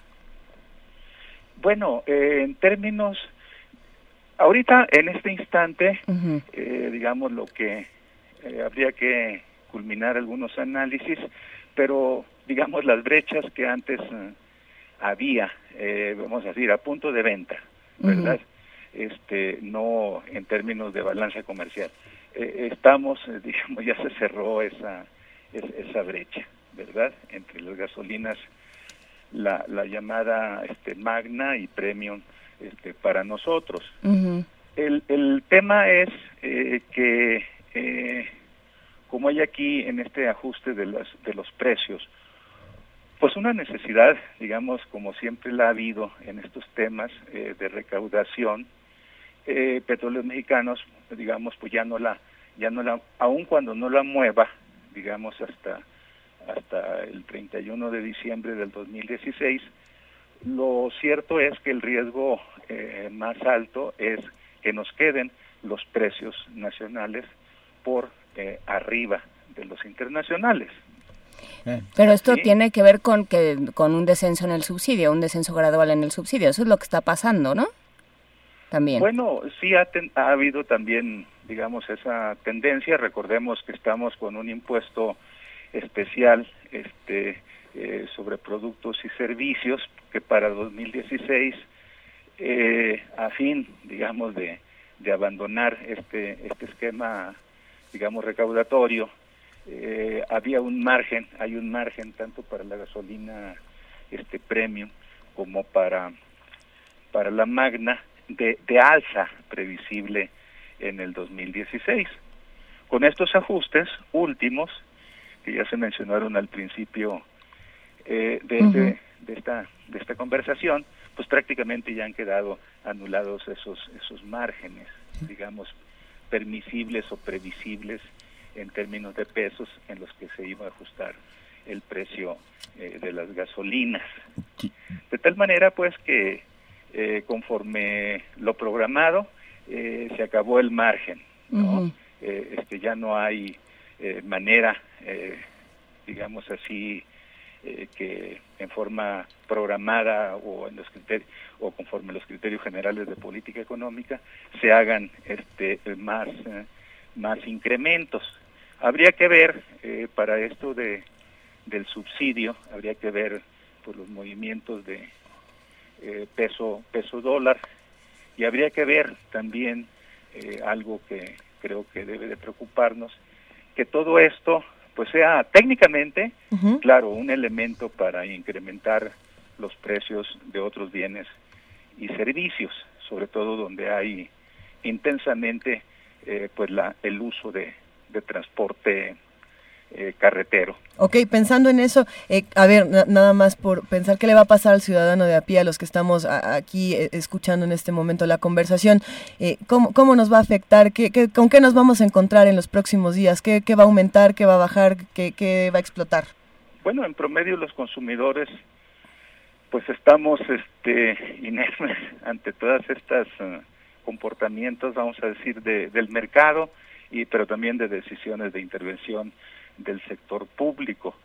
Todos, ustedes incluidos, eh, asumo, pues tenemos nuestros ingresos este, fijos de aquí mínimamente el 31 de diciembre del 2016, este, ¿verdad? Entonces, eh, no hay forma, eh, los consumidores no podemos transferir o repercutir este tipo de afectaciones pues a otros digamos, este, eh, agentes o a otras personas que, que dependan de nosotros, porque finalmente somos este, terminales, eh, este, en, eh, como económicamente se suele decir. Entonces allí no hay, no hay forma más que sentir pues que tenemos que administrar mejor, digamos, nuestros presupuestos eh, llevar pues un, un, estilo de vida, como hemos dicho en otras este, conversaciones, pues más, uh, más frugales, vamos a decirlo, eh, pero recordando siempre que lo microeconómico es, es un ámbito, pero que este tipo de conductas que los consumidores creo que estamos ahora con una actitud más abierta a llevar, no el sector público, sobre todo cuando uno escucha, ¿verdad? Este, como eh, los actos, pues, de desperdicio de recursos o de eh, corrupción en el país, eh, tener en cuenta, pues, que lo macroeconómico y lo micro, microeconómico es diferente y lo que necesitamos en el país, pues, es realmente atender de manera más, más efectiva pues temas como el de la producción, el del empleo, ¿verdad? Y, y, son estos expedientes los que finalmente nos mantienen en el vilo, digamos, de una situación económica muy precaria. Así es, yo, yo tengo un tema de percepción, según yo, y a lo mejor es puramente percepción, el diésel era mucho más barato que la gasolina porque era es, el, es este combustible que sirve para tractores, que sirve uh -huh. para maquinarias pesadas, que sirve para autobuses y hoy por hoy eh, es más caro que la gasolina magna. 13.98 el diésel y 13.96 la magna. Es, es esto, hay algo rarísimo ahí, no, no, insisto, a lo mejor es solo un tema de percepción. Bueno, el tema, digamos, de el precio de, del diésel, eh, pues ha ido eh, igualmente, eh, digamos, incrementándose casi eh, vis a vis con los, con los precios este, de las gasolinas, porque pues básicamente eh, mucho nuevas tecnologías, digamos, de transporte eh, por consideraciones ambientales, eh, en un principio porque eran relativamente y abiertamente más baratos, pero pues todo ello se ha ido se ha ido cerrando, ¿verdad? Eh, entonces, eh, con el diésel lo que me, se me suscita en esta conversación eh, y hablando de tecnologías es que eso eh, pega mucho al transporte de productos agrícolas, de productos primarios, uh -huh. esencialmente eh, de alimentos, ¿verdad? Sí. la producción se mantiene se mantiene estática, constante do, durante 2016, todavía tenemos que estar importando pues uh, un volumen eh, igualmente mayor al 50% sí. del diésel que se consume, entonces uh, ahí hay una situación este muy especial de nuevo porque si técnicamente afecta pues al transporte de, de este tipo de bienes que mencionamos, lo cierto es que el incremento de los precios y no solo al diésel, pues es una buena eh, eh, éticamente no buena, pero digamos un argumento como eh, muy convincente o muy manejado por todas las personas que, agentes económicos, digamos, que, que quieran especular. Aún con la renta en, los, en las ciudades, ¿verdad? Siempre se maneja este, que eh, se incrementaron las gasolinas, entonces uh, toda una serie de precios eh, pues no controlados, ¿verdad? Tampoco, digamos, bien ordenados por el mercado, pues también afecta mucho a la población urbana eh, este tipo de incrementos. Muchísimas gracias, doctor Benjamín García Páez, profesor de Crecimiento y Desarrollo Económico de la División de Posgrado de la Facultad de Economía. Lo que es un hecho es que el presidente de la República, Enrique Peña Nieto, prometió más de una vez que él no subiría y ya llevamos dos este año. Una, un abrazo. Efectivamente, recíproco para todos ustedes. Vale, gracias. Gracias, hasta luego. Vamos a escuchar Ecos de Ñafunque. Ecos de Ñafunque. Sí. Con Andrés Sampaio. Música.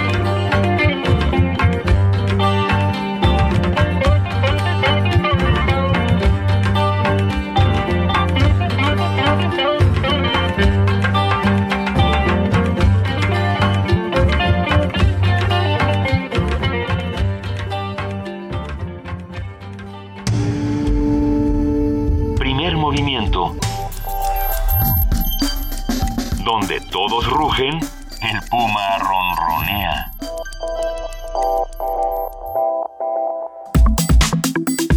Nota Internacional.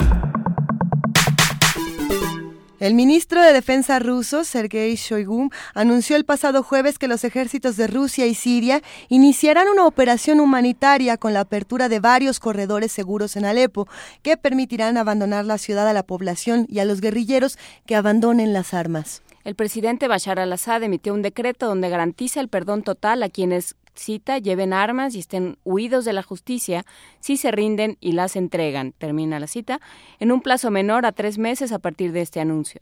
La medida no se aplicará a aquellos que ya tengan abiertos juicios ante tribunales especiales contra el derecho personal. El miércoles, el ejército sirio anunció que había conseguido cortar todas las vías de suministro a los barrios del este de Alepo, intervenidos por los rebeldes que luchan para destruir a Bashar al-Assad. Y bueno, en miles de folletos que lanzó desde aviones, el gobierno sirio pidió la cooperación de los ciudadanos y exigió la rendición de los distintos grupos rebeldes. En días previos, Naciones Unidas manifestó su interés y esperanza de reanudar las conversaciones de paz a partir de agosto. Los intentos anteriores de alcanzar una solución al conflicto mediante el diálogo fracasaron, en gran medida por la intensificación de los combates en Alepo. Pareciera que todo está ocurriendo este fin de semana, este lunes en Rusia, todo está ocurriendo en Siria, pero vamos a tratar de entender por qué están pasando todas estas cosas. Hoy haremos un análisis de la situación en Siria y de las medidas que se están tomando para proteger a la población con Laura Rubio. Ella es doctora en Historia de la Migración Forzada, académica del ITAM y consultora de organizaciones internacionales sobre el tema de desplazamiento forzado. Muy buenos días, Laura, ¿cómo estás? Buenos días, muchas gracias por la invitación. Para nosotros es todo un gusto platicar contigo. Eh, cuéntanos, por favor, ¿qué, ¿qué significa este anuncio? ¿Qué implica para la, para la sociedad siria también, para, para Rusia? ¿En, ¿En qué terrenos nos estamos moviendo? Bueno, primero que nada, me parece que en cierto sentido es una decisión importante. Sin embargo, hay varios elementos que debemos considerar. El anuncio eh, implica la apertura de cuatro corredores que el gobierno y el gobierno ruso también han llamado como corredores humanitarios.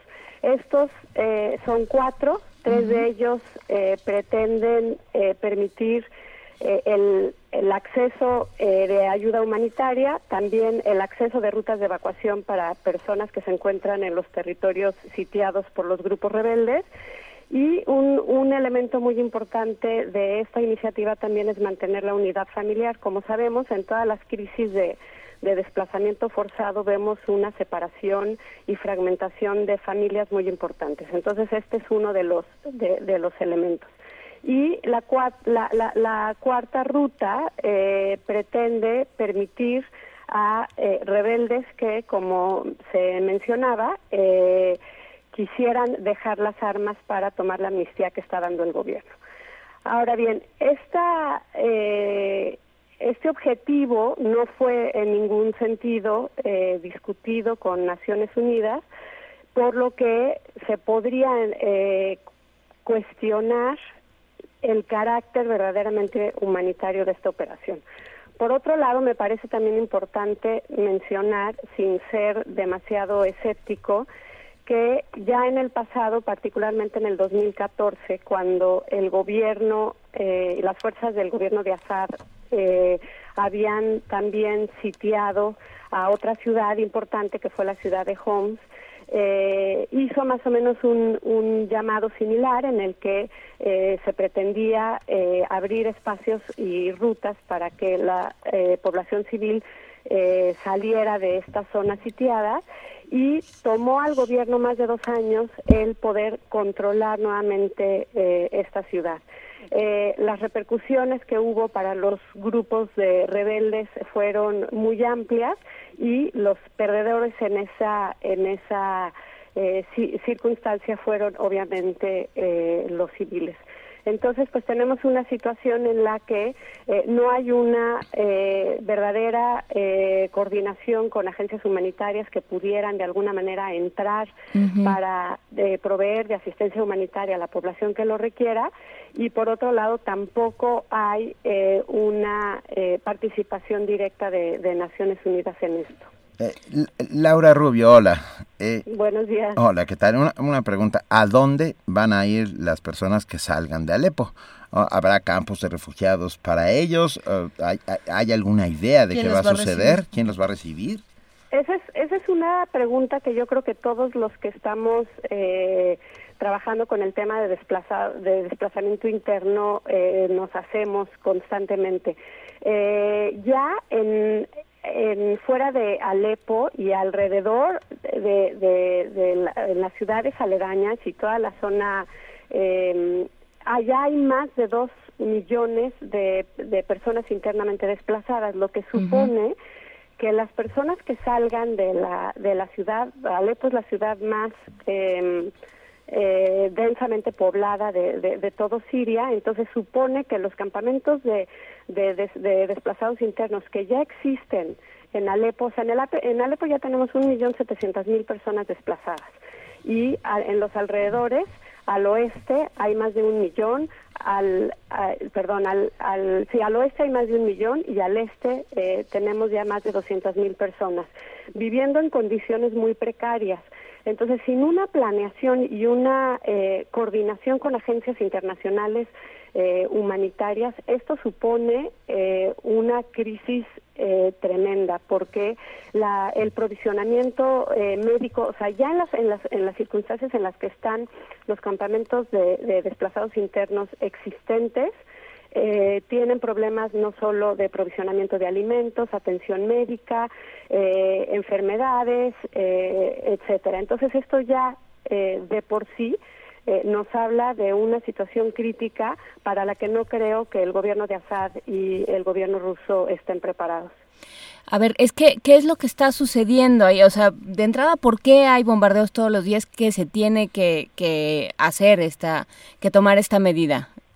O sea, básicamente desde el 2012 la ciudad de Alepo fue tomada por el grupo, eh, por los grupos rebeldes y desde entonces obviamente el gobierno ha tratado de recuperar esta ciudad. Alepo no solo es una, una ciudad histórica de gran importancia para para el país, sino que además es, como mencionaba yo, es, es la es la ciudad eh, más grande en términos poblacionales y también en términos económicos representaba una ciudad en donde se generaba eh, eh, era una una una ciudad de gran importancia económica para el país. Entonces es por tanto eh, de gran importancia para el gobierno tener control sobre la zona.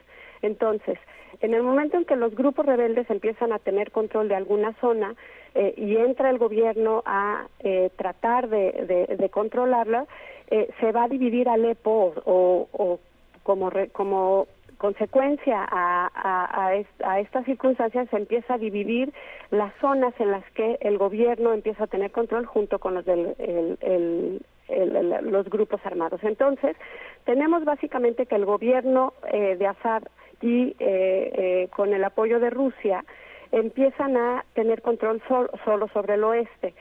La zona de mayor control y de eh, está en manos de, grupos rebeldes, lo que quiere decir que civiles eh, están en una situación de gran precariedad, tanto en la zona del gobierno como en la zona eh, eh, que, que, está eh, de gran volatilidad porque es la zona en donde se encuentran los distritos de mayor conflictividad, en donde el gobierno está tratando de empujar de alguna manera su zona de control. Entonces, pues esa, los bombardeos en gran medida tienen que ver con esa em, necesidad y ese interés del gobierno de ampliar su zona de control de Alepo. Yo, yo me pregunto, la idea final tal vez sea eh, sacar a toda la población civil de Alepo para hacer una ofensiva total contra los rebeldes? ¿Esa es la lógica o, es, o eso es lo que estamos vislumbrando? Eh. Pues si, si tomamos la experiencia del 2014 de Homs, pues sí, o sea, más que sacar a toda la población es, es eh, lograr de alguna manera, a través de la amnistía, que cada vez más sean los rebeldes que vayan dejando las armas eh, a través también de, la apertura de esos corredores, de sacar a la mayor gente posible, pero ha habido eh, eh, algunas personas o civiles que no se quieren ir y esperan, o sea, el miedo de muchos civiles es que al, al, al dejar eh, los que se queden sean vistos todos como combatientes y que entonces las repercusiones también humanitarias para ese grupo sean sean graves. Yo no veo eh, eh, de alguna manera eh, veo más bien difícil que toda la población civil deje eh, Alepo, por lo menos toda la zona controlada por los grupos rebeldes. Entonces, eh, digamos, eh, me, me, llama la atención, doctora Laura Rubio, este escepticismo con las palabras amnistía y con las palabras eh, recurso humanitario. ¿Qué, ¿Qué, es lo que pasa ahí? ¿Qué se ve desde, desde afuera? O sea, ¿quién, ¿quién está a cargo de esto y cuáles son sus intenciones, digamos?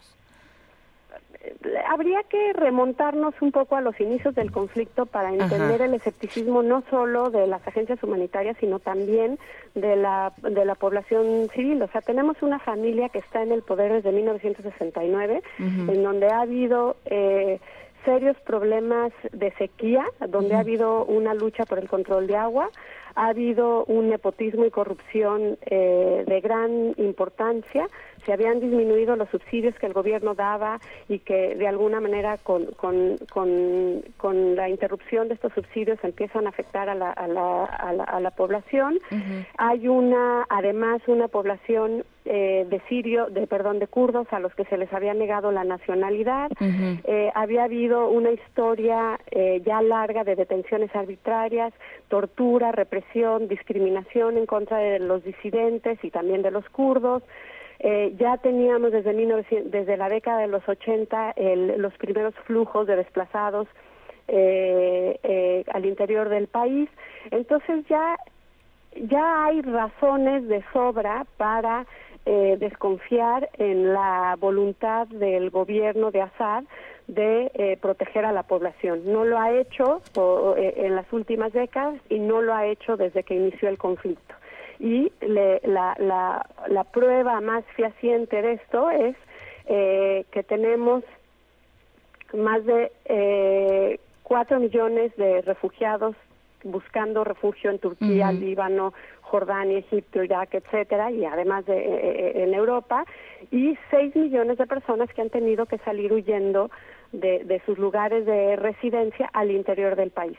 Entonces, si esto no es motivo de escepticismo, no sé qué otra cosa puede hacerlo, ¿no? Sí, claro tenemos aquí las imágenes eh, desgarradoras que no, no recomendamos tampoco compartir, pero bueno, de lo que ocurrió hace, hace, unas, hace unas horas con este helicóptero ruso que fue derribado muy cerca de, Alepo, este helicóptero que llevaba eh, ayuda humanitaria, y nos preguntamos qué, qué es lo que va a pasar, o sea, cuál va a ser la respuesta, por un lado, eh, de Siria con este tipo de ayuda, bueno, no de Siria, de, de, los, de los grupos en particular, porque parece que este tipo de respuestas que tratan de de, ayudar por una parte generan otro, otros tipos de violencia y bueno, eh, es muy importante. El, papel de Rusia también. ¿Qué, pasa? Rusia, pasa en, con este, Rusia? en este conflicto? ¿Cuál va a ser la respuesta de Rusia, por ejemplo, con lo que acaba de pasar con este helicóptero? Es, impresionante. Bueno, pues eh, lo que eh, lo que se esperaba de alguna manera era, bueno, de entrada, el tema de, de los intentos que ha habido, por ejemplo, de, de tirar a, eh, a través de, vías aéreas eh, alimento y demás a, población local, también ha sido un tema de, gran controversia porque hay muchas muchos civiles que se niegan a, a, tomar este tipo de ayudas porque no saben de entrada eh, proveniente de dónde es esta eh, es este alimento y hay también a ese nivel de desconfianza de que alguna de estos alimentos esté envenenado, ¿no? Eh, hay, hay testimonios de, de, refugiados y de, y de desplazados internos que apuntan a, a, una desconfianza en este sentido.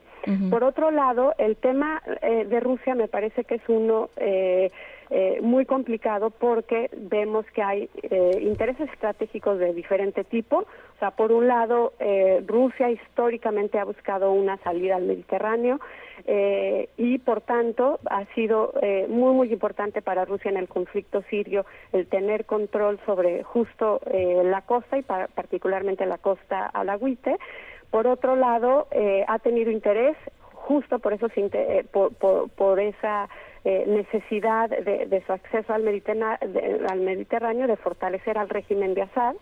eh, y de eh, ayudarlo también a expulsar a las fuerzas rebeldes de las ciudades más importantes, no solo de Alepo, sino también de Homs, como lo hizo en el 2014, de Hamá, eh, de Damasco y demás. Por otro lado, ha sido importante para Rusia el cortar las, las listas de, perdón, las, las líneas de suministro eh, extranjero que pudieran eh, venir eh, de Turquía, de, de, Saudi Arabia, para ayudar a los grupos rebeldes.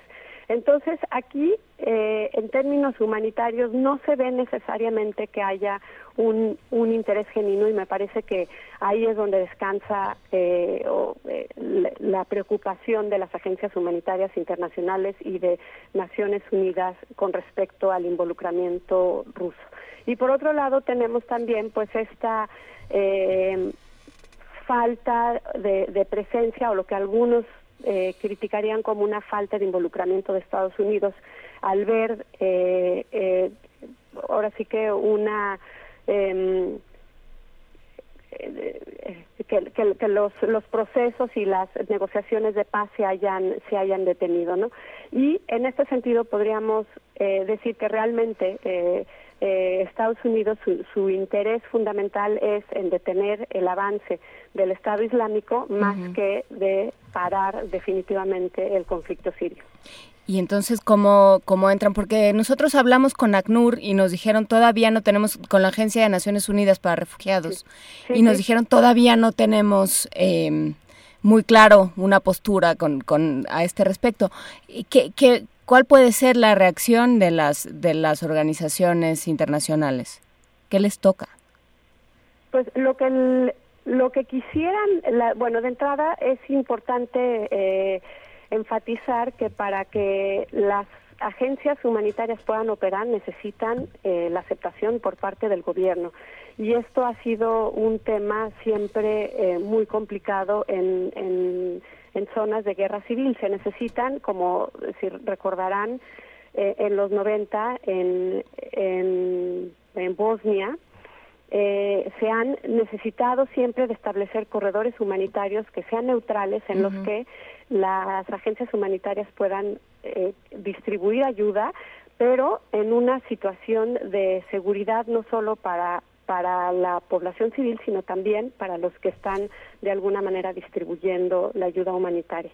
Entonces, eh, esta idea del establecimiento de los, de los corredores, si bien eh, pudiera pensarse como una idea loable, eh, si no se hace de alguna manera con una voluntad clara de protección a los civiles, no creo que, que, trascienda con, con, como debe de ser, en el sentido de, eh, de proteger verdaderamente a la población y de eh, eh, dar un acceso libre y en, en, condiciones de seguridad a las agencias humanitarias. Sí, con una estrategia articulada con, con el gobierno, que no, esa no parece que, no, no se ve muy clara.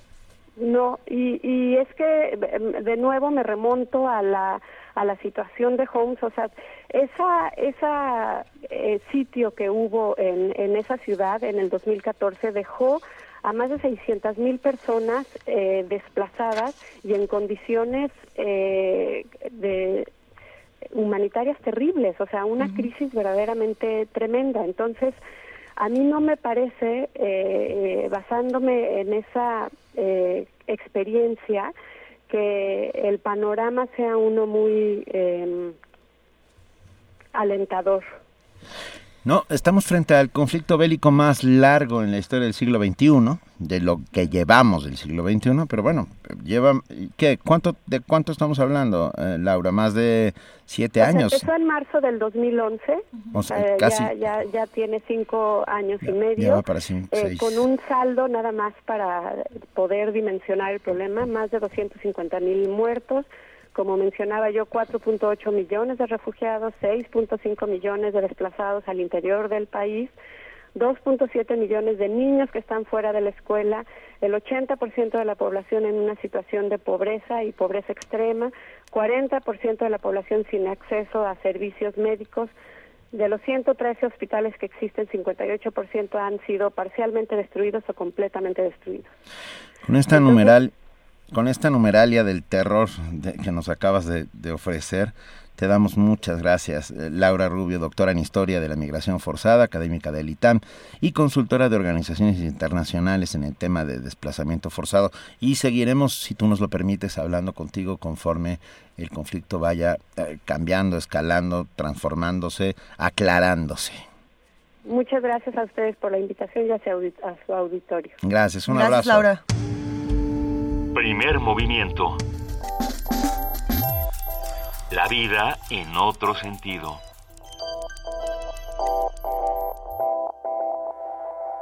Cumplimos dos años. ¿Cumplimos dos años, Benito? sí, el jueves cumplimos dos años. ¿Qué vamos a hacer para celebrar nuestros pues dos años? ¿Qué les vamos parece? A ir de paseo para vamos a salir, vamos a salir de aquí, del submarino amarillo y nos vamos a trasladar a la sala Carlos Chávez y ahí estaremos el jueves de 7 a 10 de la mañana transmitiendo desde el Centro Cultural Universitario. Ya muchos amigos nos han llamado para pedir boletos. Gracias a todos los que están interesados en acompañarnos ese día para que nos demos todos un abrazo de de demostración de que estamos haciendo comunidad. Vamos a dar más boletos más adelante. Sí, ¿no? Después, otro día, al rato. al rato. Que mañana, dice Vania anoche que no. Vamos a ir dando así de a poco. De a poquito. Otros 10, hombre. ¿Cuántos dimos ahorita? Ah, otros 10 por teléfono. ¿Por teléfono o por dónde quiere Vania? Que Vania nos diga por dónde quiere. A ver, Vania nos mire, dice que por Twitter. Tenemos 10 boletos más para visitar, para visitarnos, para acompañarnos, este, para que nos vayan a dar bambú. Sí. A ah. ver, tenemos un hashtag para que nos escriban en Twitter. Es en cirílico todo. no te espérate. hashtag. Dos con número. P. Años. Años. Con ñ. Con ñ, PM, con PM. Con mayúsculas. Sí. Dos años PM, hashtag dos años PM.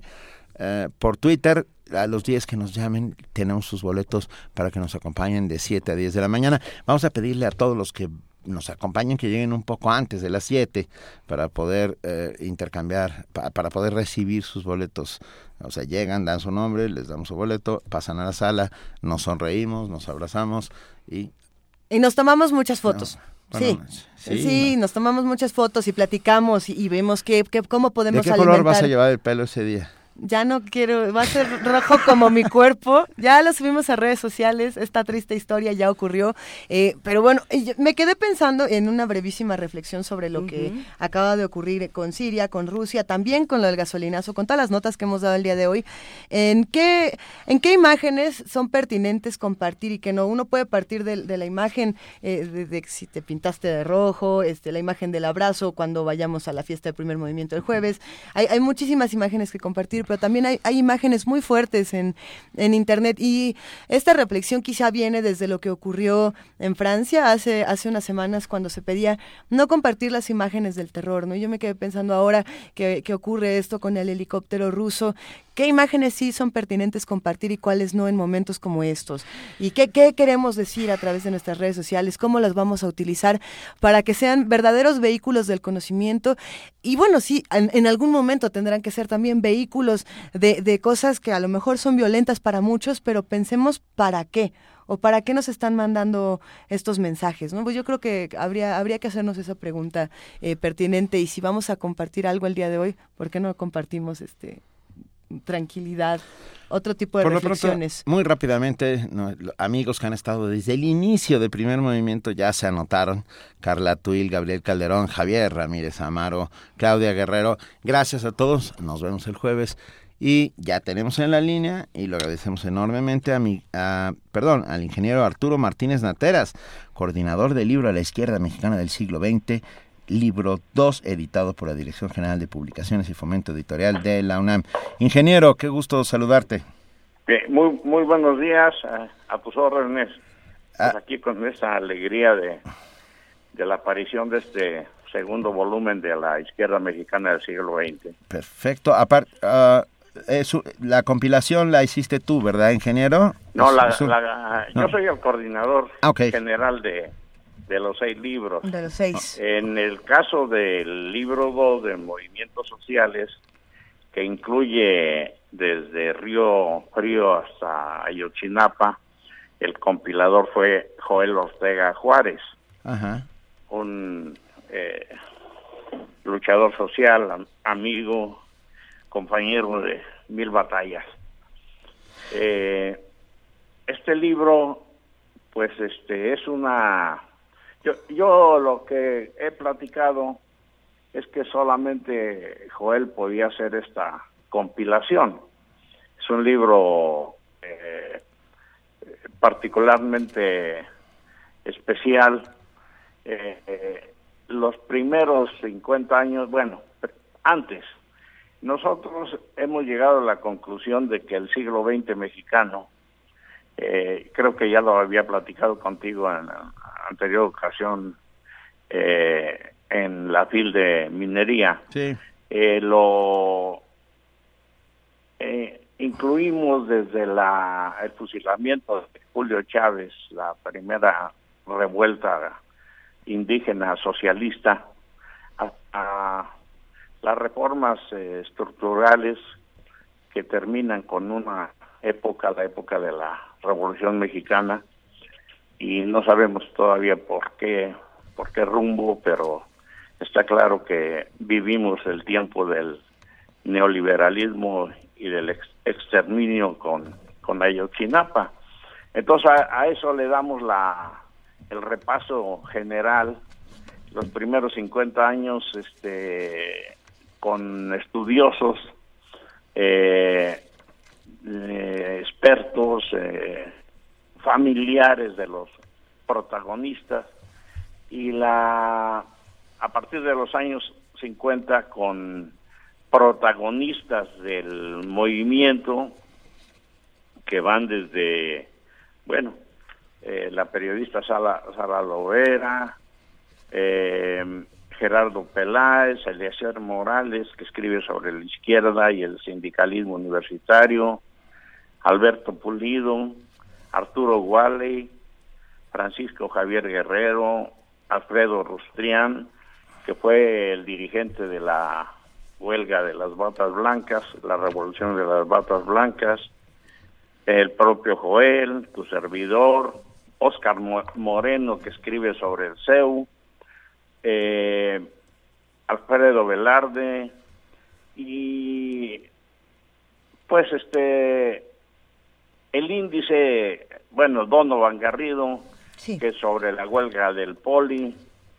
eh, Marco Rascón sobre el sobre el sismo que nos cambió a todos eh, Porfirio Muñoz Ledo que narra sobre la corriente democrática eh, en fin, son 47 ensayos eh, inéditos, este, un punto, punto de vista plural. No es un libro de los comunistas, no es un libro de, es un libro de los eh, de la izquierda protagonista y está ya ya publicado. Aparte de eso, es un libro que huele a tinta her- hermoso en algún sentido de, gráficamente, cómodo en el interlineado, en la tipografía, en el, en el papel, en fin, eh, un libro que espero yo le interese eh, y creo que aparecemos en un momento muy oportuno en que se está discutiendo el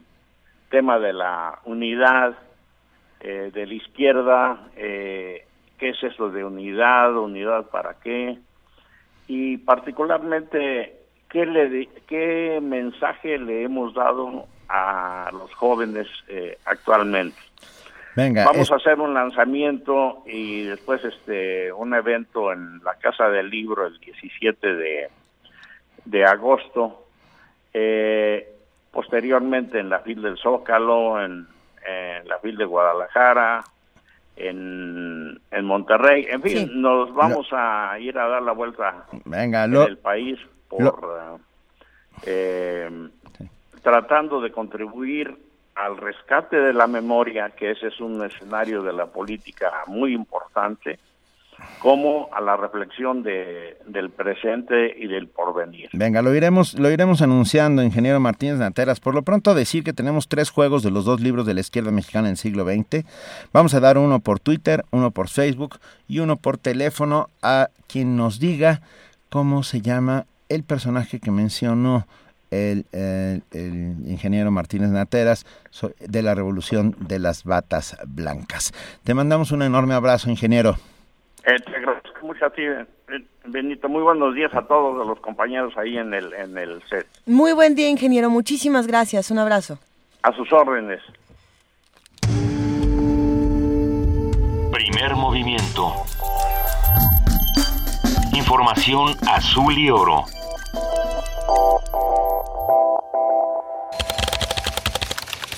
Corte informativo. La UNAM. El rector de la UNAM, Enrique Graue, afirmó que el trabajo colaborativo entre las universidades de América Latina y el Caribe y la posibilidad de que acrediten estudios de manera conjunta son objetivos que la Universidad Nacional respalda, pues forman parte de la base de su desarrollo en el futuro. Esto al participar en una reunión de trabajo con rectores y autoridades de siete instituciones de la Unión de Universidades de América Latina y el Caribe. para confirmarles primero toda la solidaridad con Usual y con este grupo de enlace, con este encuentro. Sé por el doctor Escalante todo lo que hemos avanzado en los procesos de homologación, de estudios, en la posible acreditación bilateral, confirmarles que la universidad está atrás de esto y que seguirá apoyándolo solidariamente. Va a seguir creciendo. Son bases para el futuro, de un futuro que ya está aquí. Negarlo es imposible. Los esfuerzos de México para prevenir, sancionar y erradicar la trata de personas son totalmente insuficientes, pues en dos entidades aún no se armonizan sus normas con la Ley General contra ese delito, afirmó Mario Luis Fuentes, coordinador de la Cátedra Extraordinaria Trata de Personas de la UNAM. Poner en tensión que no existe propiamente una campaña de prevención de la trata y de todas las violencias. Nuestra percepción desde la UNAM es que en la medida que los procesos de vulnerabilidad a las personas, pobreza, desigualdad, discriminación, falta de acceso a la justicia, se incrementa la posibilidad de que haya más víctimas de trata en nuestro país. Nacional. Abogados de las víctimas de Nochixtlán recurrirán a la Corte y a la Comisión Interamericana de Derechos Humanos para que investigue supuestas ejecuciones extrajudiciales, aseguró Maurilio Santiago Reyes, representante legal de las víctimas. En Guerrero, el juez de paz del municipio de Eliodoro Castillo y asesor del ayuntamiento de Chilpancingo, Juan Antonio Morales Pastor, fue torturado y asesinado en el municipio de Tixla. Javier Olmedo, vocero de la Comisión Metropolitana de Instituciones Públicas de Educación Media Superior, informó que más de 250 mil estudiantes obtuvieron un lugar en su primera opción. La UNAM recibió este año 35.958 aspirantes, 36.000 prácticamente. El Politécnico recibió 19.902. El compromiso de Comipems es ofrecerle lugar a todos los aspirantes. ¿sí? Entonces, si tenemos eh, ya ubicados y tenemos 55.000 CDOs, en principio tendríamos espacio para todos ellos. El Aeropuerto Internacional de la Ciudad de México reportó que no hay afectaciones en sus vuelos tras la caída de ceniza del volcán Popocatépetl. En tanto, Protección Civil de la Ciudad de México anunció que ya no hay caída de ceniza en la zona. Economía y finanzas. Rodrigo Barros, titular de la Unidad de Política de Ingresos Tributarias de la Secretaría de Hacienda, aseguró que el incremento en el precio de las gasolinas no es una política agresiva. Empezando el año vimos una reducción de los precios, eh, luego las referencias internacionales han venido subiendo y eso es lo que explica que la aplicación de la fórmula dé como resultado un aumento de los precios para el mes de agosto, de modo que se pueden descartar aumentos para el resto del año. La deuda pública creció en 2% del Producto Interno Bruto del país con respecto al año pasado. En los primeros seis meses de 2016 la deuda ascendió a 46.9%. Internacional. Más de 40.000 personas se manifestaron este fin de semana en las calles de Sao Paulo, Brasil, para manifestar su apoyo al gobierno del presidente interino Michel Temer. Habla Nadia Campeo. para fazer chegar a eles a vontade da população. Nosotros estamos en la calle para mostrar la voluntad de la población, principalmente de los más pobres, que creen en la democracia, que votaron en la elección directa y que defienden la constitución brasileña. El gobierno de Nicolás Maduro aseguró que la Asamblea Nacional de Venezuela organiza un referéndum revocatorio de manera ilegal. La candidata demócrata Hillary Clinton aseguró que los servicios de inteligencia rusos hackearon la computadora del Comité Nacional Demócrata. Además, acusó al republicano Donald Trump de respaldar al presidente ruso Vladimir Putin. Un día como hoy.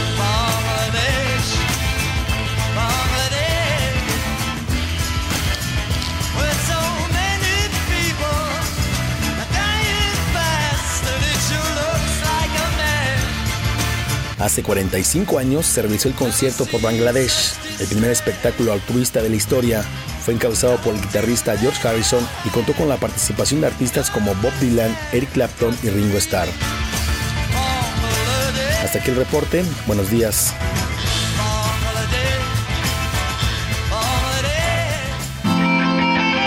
Radio UNAM. Clásicamente informativa.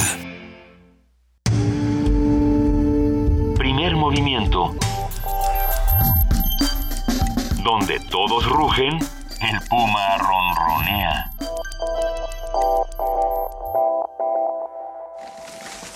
Deforestación.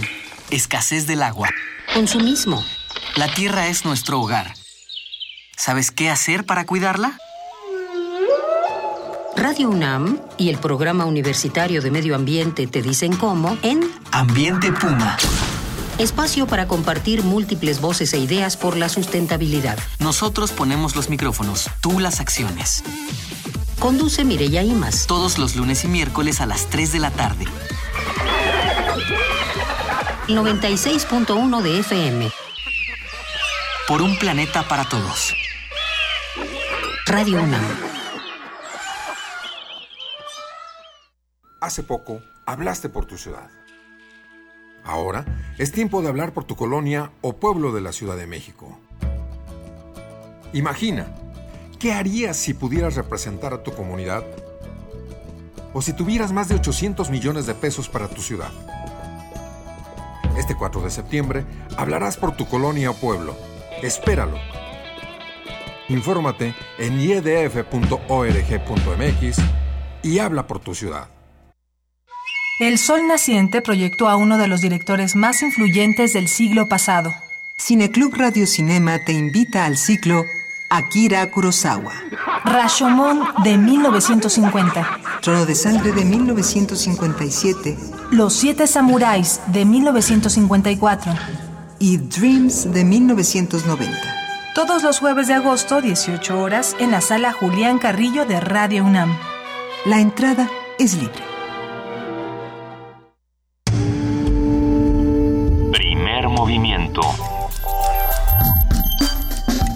Donde la raza habla.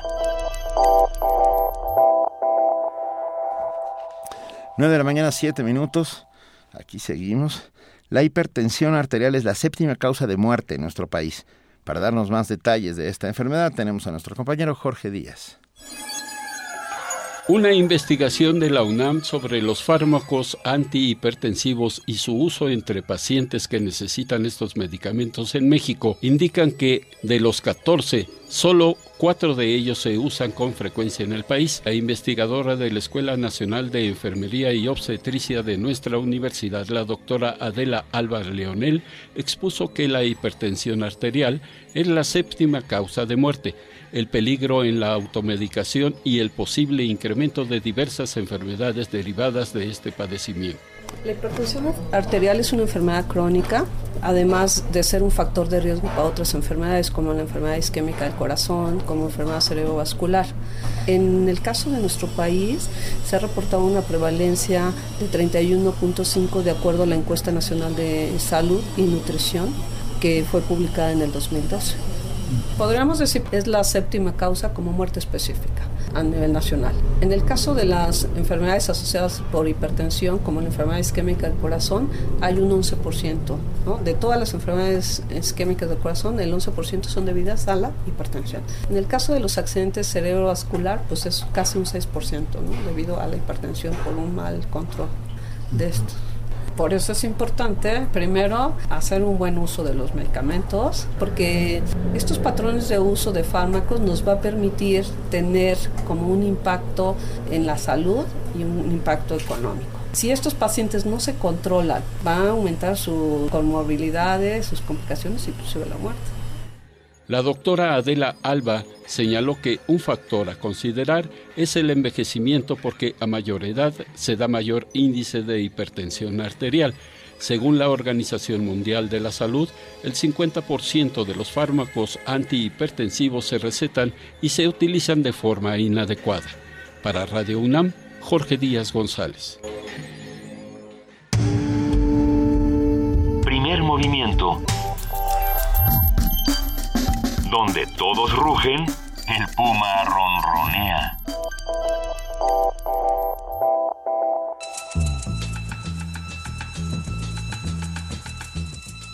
Es hora de poesía necesaria.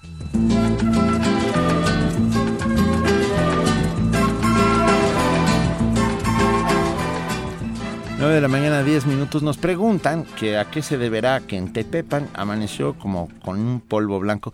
Son las cenizas del Popocatépetl. Todo el sur de la Ciudad de México ha sido llena de cenizas. Vamos a tener un audio dentro de un ratito de una vez. Dentro de Ah. un rato vamos a Ah, tener este audio. Pues que ya tenemos poesía necesaria. ¿Por qué no cerramos la poesía necesaria con este audio? Porque precisamente nuestro queridísimo Julián Romero, director de Orbilibro, eh, un, un buen colaborador de este espacio, editor de Colofón, a quien le mandamos un gran abrazo, familia de primer movimiento, nos recomendó el poema Cenizas de Alejandra Pizarnik para aderezar esta mañana. Esperemos que lo disfruten tanto como nosotros. La noche se astilló de estrellas, mirándome alucinada. El aire arroja odio, embellecido su rostro con música. Pronto nos iremos. Arcano sueño, antepasado de mi sonrisa, el mundo está demacrado, y hay candado, pero no llaves, y hay pavor, pero no lágrimas. ¿Qué haré conmigo? Porque a ti te debo lo que soy, pero no tengo mañana. Porque a ti te... la noche sufre. Primer movimiento. Escucha la vida con otro sentido.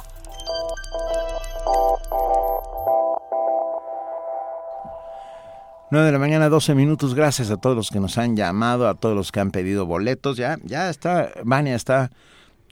Así es nuestra Ticketmaster personal que está haciendo. su- Es la dueña de los boletos. No, el La Ticketmaster es un tarado. Vania es la verdadera dueña y ama de los boletos. Y, y ella dice que sí. Venga, Ah, síganos, aquí estamos. Eh, eh, pero ya en la línea tenemos a Rolando Cordera, director del Programa Universitario de Estudios sobre el Desarrollo. Rolando, bienvenido, muy buenos días. ¿Qué tal, Benito, Juan Inés, eh, Luisa? Buenos días a los tres. Un gusto escucharte, Rolando. Vamos a hablar esta mañana sobre política económica y política. Así es, mira, eh, eh, se acerca pues lo que desafortunadamente se ha convertido en, en- en algo más bien ceremonial y protocolario, pero que pues constitucionalmente hablando es un- no es es algo más que eso. Es eh, en materia de política económica la temporada eh, principal para definir eh, los objetivos del Estado y de la sociedad en buena medida para el año entrante a través de la discusión del proyecto de presupuesto de egresos de la federación que tiene que presentar el, el gobierno federal y que el- como sabemos elabora eh, principalmente la Secretaría de Hacienda pero que se debe convertir en un decreto eh, una vez que los diputados lo lo discutan y lo aprueben.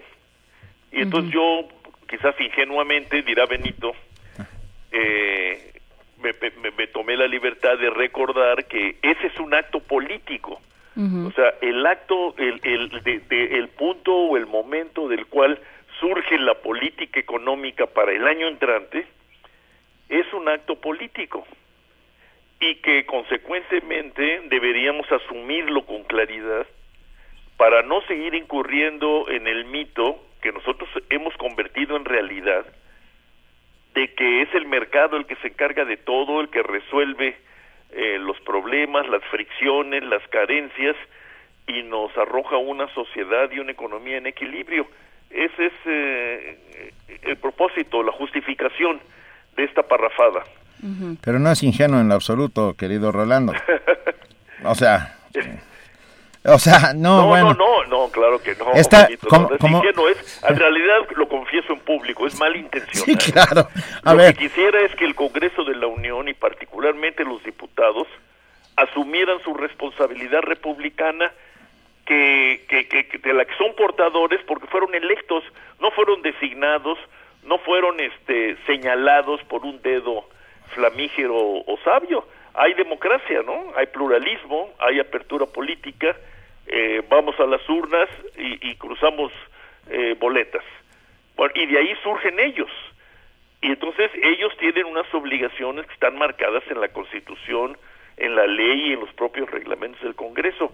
A mí lo que me gustaría ver es que cumplieran con eso, que estuvieran a la altura de eso y, y, viviéramos a partir de septiembre pues un encuentro de objetivos cruzados, de, de proyectos, de hipótesis sobre la realidad y sobre todo de, de reconocimiento de una realidad pues que no se ha mejorado por el mercado. Yo me atrevería a decir que incluso el haberle dado tanta libertad al mercado es en parte lo que explica eh, la situación pues tan mala en que nos encontramos económica y socialmente ah, hablando, ¿no? Esa es eh, en efecto la, la cuestión, Benito. Sí, no, y esta segunda parte sí fue ingenua, Rolando. Ajá. Esperar que esperar que ellos se pongan a trabajar sí está duro. No, bueno, pero, pero si no empezamos a dar lata, si no empezamos a estorbar, Bueno, es que si no, pero, pero si no recurrimos a esos órganos del Estado, eh, Benito, Juana Inés, Lisa, ¿qué- a, a qué recurrimos? Pues bueno,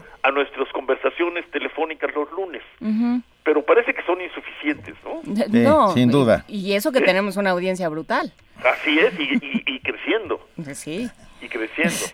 Pero yo creo que, que valdría la pena, ¿no? Eh, eh, montar, ¿verdad? Una especie de interrogatorio eh, trashumante eh, eh, eh, para los diputados y para los analistas y, y, eh, eh, en torno a lo que va a proponer el gobierno con su proyecto de presupuesto para 2017. Desafortunadamente, el secretario de Hacienda, la Secretaría de Hacienda, para no personalizar eh, eh, demasiado, eh, ya se adelantó y con los recortes que ha hecho y los recortes que ha anunciado, pues ha perfilado el presupuesto del año entrante sin que nadie lo haya discutido y mucho menos aprobado, ¿no? Pero podemos suponer que eso se corrige. De nuevo otra ingenuidad quizás, Benito. No, pues No, eh, bueno, se, se puede apelar a que el legislativo, este, aunque se, aunque sea se sienta lastimado en su orgullo y diga, oigan, oigan, espérenme, ¿no? Así es, sí. Pero es que además lo que se juega no es banal, ¿no? Además. Los recortes que yo he podido ir detectando han estado afectando, como se dice ahora, es que es gasto corriente, sí, pero es gasto corriente en salud y, y la salud depende en alta proporción del gasto corriente. Gasto corriente se llama sueldos de enfermeras, sueldos de médicos, sueldos de paramédicos, eh, etcétera, ¿no? Eh, se ha afectado ya el recortado el gasto corriente en educación y se dice que incluso en el renglón de educación obligatoria. ¿Qué quiere decir eso? Que probablemente no tendremos tantas eh, escuelas de tiempo completo como como se ha presumido, no tendremos la atención necesaria en materia de asesoría y apoyo didáctico y tecnológico para los profes, eh, eh, eh, etcétera, ¿no?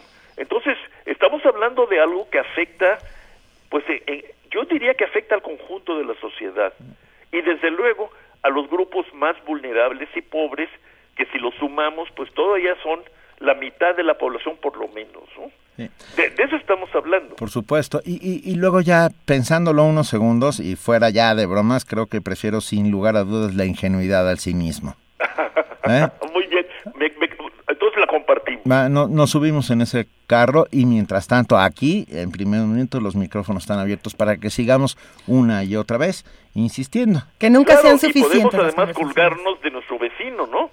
Si en algún lugar han dado muestras de que la política tiene sentido para grandes masas de la población, es nada menos que en Estados Unidos, donde nosotros muchos eh, crecimos bajo la idea falsa de que ahí la política era pura banalidad, pura propaganda. Pues no, lo que hemos visto en estas semanas es un intercambio muy fuerte, muy muy muy fuerte y muy desafiante de proyectos y divisiones del mundo, eh, hecha con, en el caso demócrata sobre todo, pues con oradores realmente notables, ¿no? Eh. Bueno, entonces la política, si, si la política es importante en los países más avanzados del mundo, tiene que ser doblemente importante en los países atrasados o en desarrollo, ¿no?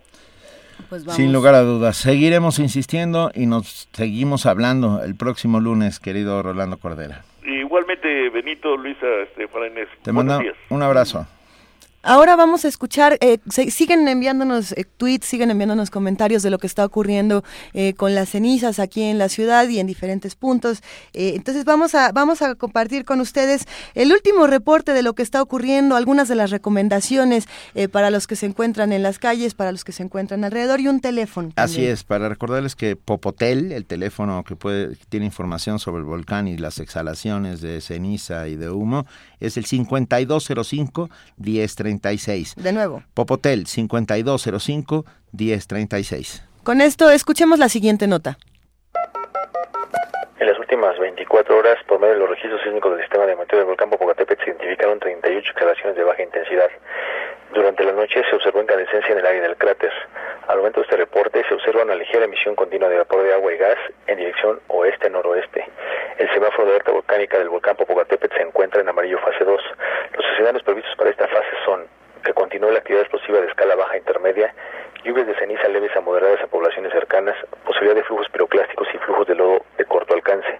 Recomendaciones. El CENAPED exhorta a no acercarse al volcán y sobre todo al cráter por el peligro que implica la queda de fragmentos balísticos. Se hace especial énfasis en las siguientes recomendaciones. 1. Continuar con el horario de seguridad de 12 kilómetros por lo que la permanencia en esa área no está permitida. 2. Mantener el tránsito controlado entre Santiago Chalecintla, San Pedro y Chapa vía Paso de Cortés. 3. A las autoridades de protección civil mantener sus procedimientos preventivos de acuerdo con sus planes operativos. 4. A la población estar atenta a la información oficial que se difunda. En caso de que de ceniza, se hace las siguientes recomendaciones. Cubrir nariz y boca con un pañuelo húmedo o cubreboca. Limpiar ojos y garganta con agua pura. Utilizar lentes de armazón y evitar los lentes de contacto para reducir la irritación ocular. Cerrar ventanas o cubrirlas y permanecer lo más posible dentro de la casa. El monitoreo del volcán Popocatépetl se realiza de forma continua a las 24 horas. Cualquier cambio en la actividad será reportado oportunamente. Primer movimiento. Donde todos rugen, el puma ronronea.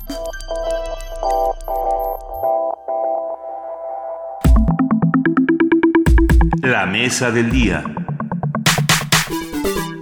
Los feministas suelen percibir opiniones parcializadas acerca de que un movimiento de hombres no tiene derecho a existir salvo de manera auxiliar al de las mujeres, lo que supone cierta dificultad a encontrar nuevas experiencias de la masculinidad frente al feminismo, las relaciones de pareja, las condiciones para la equidad y demás. Actitudes como estas eh, mantienen el menosprecio por hombres diferentes, relegando a las mujeres la totalidad de los esfuerzos para producir cambios donde los principios de responsabilidad y libertad sean más recíprocos y manifiesten empatía. En la opinión de Victor Seidler, sociólogo de la Universidad de Londres, autor de Unreasonable Men, eh, Masculinidad y las Teorías Sociales, parece como si los hombres, lo voy a citar, parece como si los hombres en solitario no pueden escapar de un esencialismo que durante generaciones había sido usado para legitimar la opresión de las mujeres, gays, lesbianas y transexuales. La masculinidad no puede ser deconstruida o no pudo ser deconstruida, únicamente rechazada. Esta mañana conversaremos con Miguel Moguel Valdés, licenciado en Derecho por la Universidad Autónoma de Yucatán y maestro en Derechos Humanos y Democracia por la Facultad Latinoamericana de Ciencias Sociales, Flaxo. Miguel, bienvenido, muchas gracias por estar con nosotros. Buenos días, Benito, ¿cómo están? Estamos muy bien. Con este tema que nos ocupa, eh, ¿pueden los ser feministas los hombres, los varones? Por supuesto, desde mi perspectiva, por supuesto que podemos eh, que podemos serlo. Y yo creo que la pregunta que hacían al principio en la exposición del tema me parece que puede dar inicio eh, a los puntos de debate. ¿Qué agendas de eh, masculinidad pueden cruzar o pueden atravesar agendas de mayor activismo y de transformación de la agenda más grande que es la agenda feminista. Nada más recordándole a nuestros radioescuchas que el gran paradigma o el horizonte, digamos, en el que se mueven las agendas eh, feministas apunta a desestructurar, desinstalar este, la desigualdad, la opresión, la subordinación. Y en este sentido, digamos que las agendas de masculinidad, va a ser una, una suerte de resumen muy grandote, pero la iremos explicando en el camino, las agendas de masculinidad que apunten hacia la transformación de ese horizonte me parece que perfectamente pueden alinearse con una transformación desde un horizonte feminista. Venga, a ver, vamos por partes como que el destripador. Exactamente. a ver, Miguel, cuéntanos, ¿por dónde se arranca con estas agendas? A ver, yo, mira, en principio, yo creo que lo, que es interesante aquí y, que me parece que es importante colocar aquí en, en la discusión es cuando empezamos a hablar de la transformación eh, de esta desigualdad, de esta subordinación que decíamos al principio, pues eminentemente las agendas feministas estaban abanderadas por mujeres, es decir, no tenemos en el horizonte de transformación tenemos unos actores relevantísimos que son las mujeres y las niñas. A ese horizonte, digamos, conforme fueron pasando los años, se van transformando la, la búsqueda de derechos, la exigencia de libertades, y en este sentido se va ampliando el catálogo, se va ampliando como el repertorio de acción de estos movimientos feministas, hasta llegar a la agenda que conocemos ahora y que incluye no solamente derechos políticos como fue desde un principio, sino además temas como derecho a decidir, el, ¿no? temas eh, que tienen que ver mucho más con incluso con eh, horizontes personales, íntimos, de ejercicio de derechos, de sexualidad, de su cuerpo, etcétera.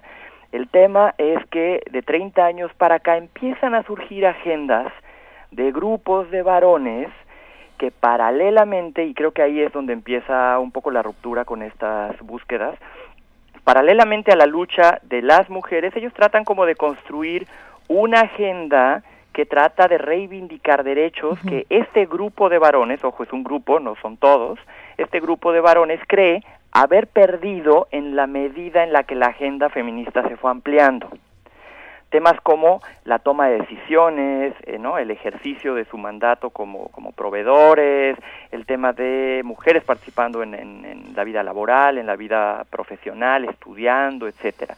Y entonces empiezan a reivindicarlo. Estos movimientos, estos movimientos masculinistas, digamos, van a estar ahí, van a estar presentes en los inicios, pero después vamos a tener una importante eclosión de grupos, de estudios y de profesionales que van a empezar a buscar agendas que coinciden perfectamente con la agenda feminista. Y en este sentido, vamos a encontrar muchos, pero me parece que uno que apuntabas al principio y que es importante, está todo este grupo de estudios que buscan cómo transformar prácticas y conciencias de los varones para favorecer temas tan obvios como el de la corresponsabilidad, por ejemplo. No hemos hablado en el programa alguna vez de cuidado y crianza de los hijos, pero también hemos hablado de corras- corresponsabilidad en el sentido de desdibujar los Claro. roles y las funciones dentro de la relación, dentro de la vida de pareja, dentro de la vida funcional de una familia y transformarla en un horizonte más pues más igualitario y más de respeto de derechos. Hay algunos artículos, por ejemplo, eh, que mencionan este asunto de que el feminismo se podría transmitir de, de mejor manera de padres a, a hijas y de padres a hijos. Eh, ¿qué, ¿Qué opinas sobre esto, Miguel? Pues en mi experiencia, a mí me parece que en mi experiencia la manera como yo he tratado de probablemente Luisa es eh, yo te diría no sé si he alcanzado a deconstruirlo porque yo mismo soy consciente a veces que funciono desde esta lógica de mis privilegios no funciono en automático podríamos decir. Pero me parece que en mi experiencia como padre y en la manera como coloco la práctica cotidiana en mi relación con mis hijos, varón y mujer, me parece que logro colocar elementos que hacen reflexionar este asunto de, eh, de, de igualdad y del reconocimiento. Es decir, a mí me parece que sí hay maneras de transformar la práctica y que comienzan, que creo que esa es la primera de las tareas de muchos de varones y mujeres, hacer conscientes los privilegios que otorgamos por la diferencia sexual. A veces funcionamos en esta lógica, muchas cosas que pasan en la oficina, desde quien siente que tiene la obligación de preparar el café al llegar a la oficina hasta quien siente que tiene eh, el derecho de sentarse en el escritorio y que se le traigan la taza, ¿no? Temas muy cotidianos como en la vida de pareja, de quién va, quién saca la basura, quién va al súper, quién cambia la llanta, etcétera. Y lo que me parece que podemos comenzar es deshaciendo todo esto y empoderando en el buen sentido, como diciendo, colocando herramientas, capacidades y habilidades en ambos sin distinguir el tema de la diferencia sexual. No sé si me expliqué. Sí, por supuesto. Pero no hay, o sea, hay una serie de, de, digamos, de presupuestos, ¿no? Este, las llantas las cambian los hombres porque ese es trabajo de hombres. ¿no? Claro. Y este, y al súper van, eh, eh, lo de ir al súper es de viejas, ¿no? Y así, esos son los, esas son las maneras en que se enuncia. ¿Cómo se va, cómo se va desmontando ese discurso? Yo creo que la primera que tenemos que hacer es, bueno, uno, evidentemente, arriesgándonos a hacerlo, ¿no? Evidentemente, eh, probablemente en el camino lo vamos a hacer mal, ¿no? El- te voy a, la, la típica, la típica historia del papá que peina a la hija para ir a la escuela. Evidentemente vamos a tener calificación menos C o de 5 en trencitas. Pero me parece que la posibilidad de eh, establecer una relación vis a vis directa, hijo, padre, hija, padre, hija, madre, hijo y madre, te da la, la, la capacidad de que por lo menos ahí estás eh, cuestionando. Y luego lo que lo que también me parece es que vas haciendo visible y esto sí es importante eh, en, en cuando una persona, cuando un varón, cuando una mujer, pero especialmente estamos hablando de varones, se dicen feministas, me parece que ahí sí no hay no hay espacios, no hay vacaciones, no hay tiempos Cierto. libres, es decir, el feminismo es algo que se vive en la cotidianidad de tus actos, de tus palabras todos los días, Pero a ver, en hay- cada momento. Ahí hay algo interesante. ¿Qué, ¿Cómo apoyan las políticas públicas? ¿Cómo, ¿Cómo apoya el gobierno a los hombres feministas, a los hombres que están viviendo diferentes tipos de masculinidades? Mira, dos, dos, cosas en, eh, dos cosas en principio, Luisa. Evidentemente las políticas públicas tienen un carácter transformador importante. Es decir, no son las únicas, porque me parece que hay un estadio en el que sí podemos y sí tenemos una obligación, hombres y mujeres, digamos más en esta sede o en el ámbito privado, ¿no? En las reglas, cómo funcionan las familias, cómo operan las relaciones, etcétera. Pero la parte de la política pública es importante porque me parece que lo que sí puede dejar clara la, la política pública es que eh, el horizonte al que estamos apuntándolo detecta que hay un problema. Lo decíamos el otro día, teníamos una discusión en el programa en, en, en Ibero sobre el tema de la resolución de la Suprema Corte sobre guarderías para varones. Que si sí, que si no, que si el Estado, que si la capacidad, que si el presupuesto.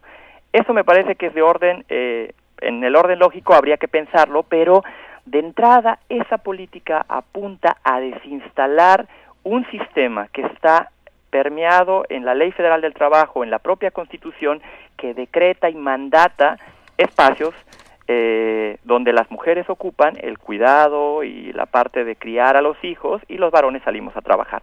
Por eso la cobertura de derechos está más canteada hacia el lado de los trabajadores en el área más laboral y más canteada en el área de protección a temas de salud, de cuidado, licencias, etcétera, y guarderías para las mujeres, porque funcionalmente está separado. ¿Qué hacemos? Detectamos ese vacío y lo rompemos. Y entonces la posibilidad de acceder a la guardería de esta resolución que dio la Suprema Corte te da, eh, de entrada por lo menos, te da la posibilidad de cuestionar el modelo. Es decir, hay un eh, trato desigual entre varones y entre mujeres, pero que más allá te lleva a reflexionar que las funciones que cumplimos eh, varones y mujeres desde la lógica constitucional y de la Ley Federal del Trabajo son totalmente eh, desiguales.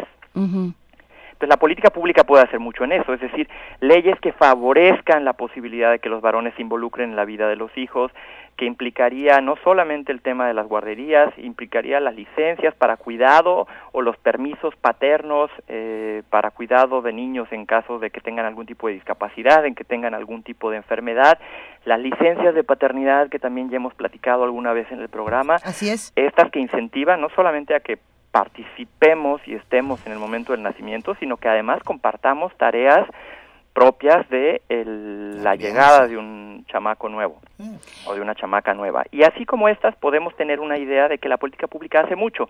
Hay que transformar de entrada las leyes, porque me parece que fue lo primero que se detectó, que las leyes daban un Ujú. trato desigual y que hay un vacío ahí. Lo segundo que me parece que se tiene que hacer desde ahí es desde este análisis, entonces impulsar políticas que hagan menor la simetría entre varones y entre mujeres. Así la posibilidad, eh, el tema del permiso de, de licencia de paternidad es la posibilidad de reducir la discrecionalidad, por ejemplo, en la contratación. Una mujer va con mayor riesgo eh, de ser contratada cuando potencialmente pudiera quedar embarazada, mientras que un varón nunca tiene ese riesgo. Si elevamos ese riesgo a ambos, digamos, los dos pudieran tener potencialmente el tema del permiso de paternidad, reduciríamos la simetría al momento de una cosa tan cotidiana como ir a pedir un trabajo. Claro, ese es el ámbito de, las políticas públicas y, y, por supuesto que hay que empezar por ahí, porque bueno, eso, eso ya, como dices, abre la discusión. A lo mejor no se tarda mucho en permear, pero abre la discusión. Hay otro tema que no, del cual no sé qué opines. Eh, de pronto se percibe por ahí que eh, la maternidad, está, eh, que hay una serie de cosas que se relacionan con, con ser mujer, ¿no?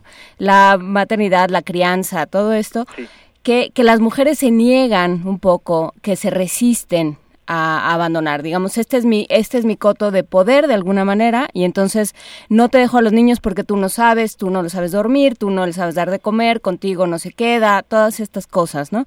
Eh, ¿Cómo también del lado de las mujeres hay una resistencia a que esto cambie? ¿Es así o, o me estoy equivocando? Yo creo que lo, lo, justo lo que decías Juana es este, yo creo que lo primero que tenemos que empezar a hacer, varones y mujeres, es empezar a pensar y a repensar la cotidianidad, digamos, en la que vivimos, nuestras relaciones.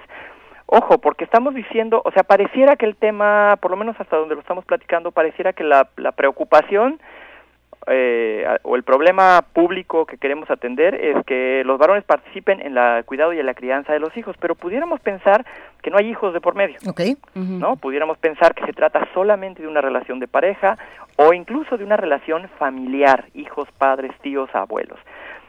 Me parece que la primera parte es eso, o sea, una agenda verdaderamente feminista y de transformación apunta a cambiar estas estructuras.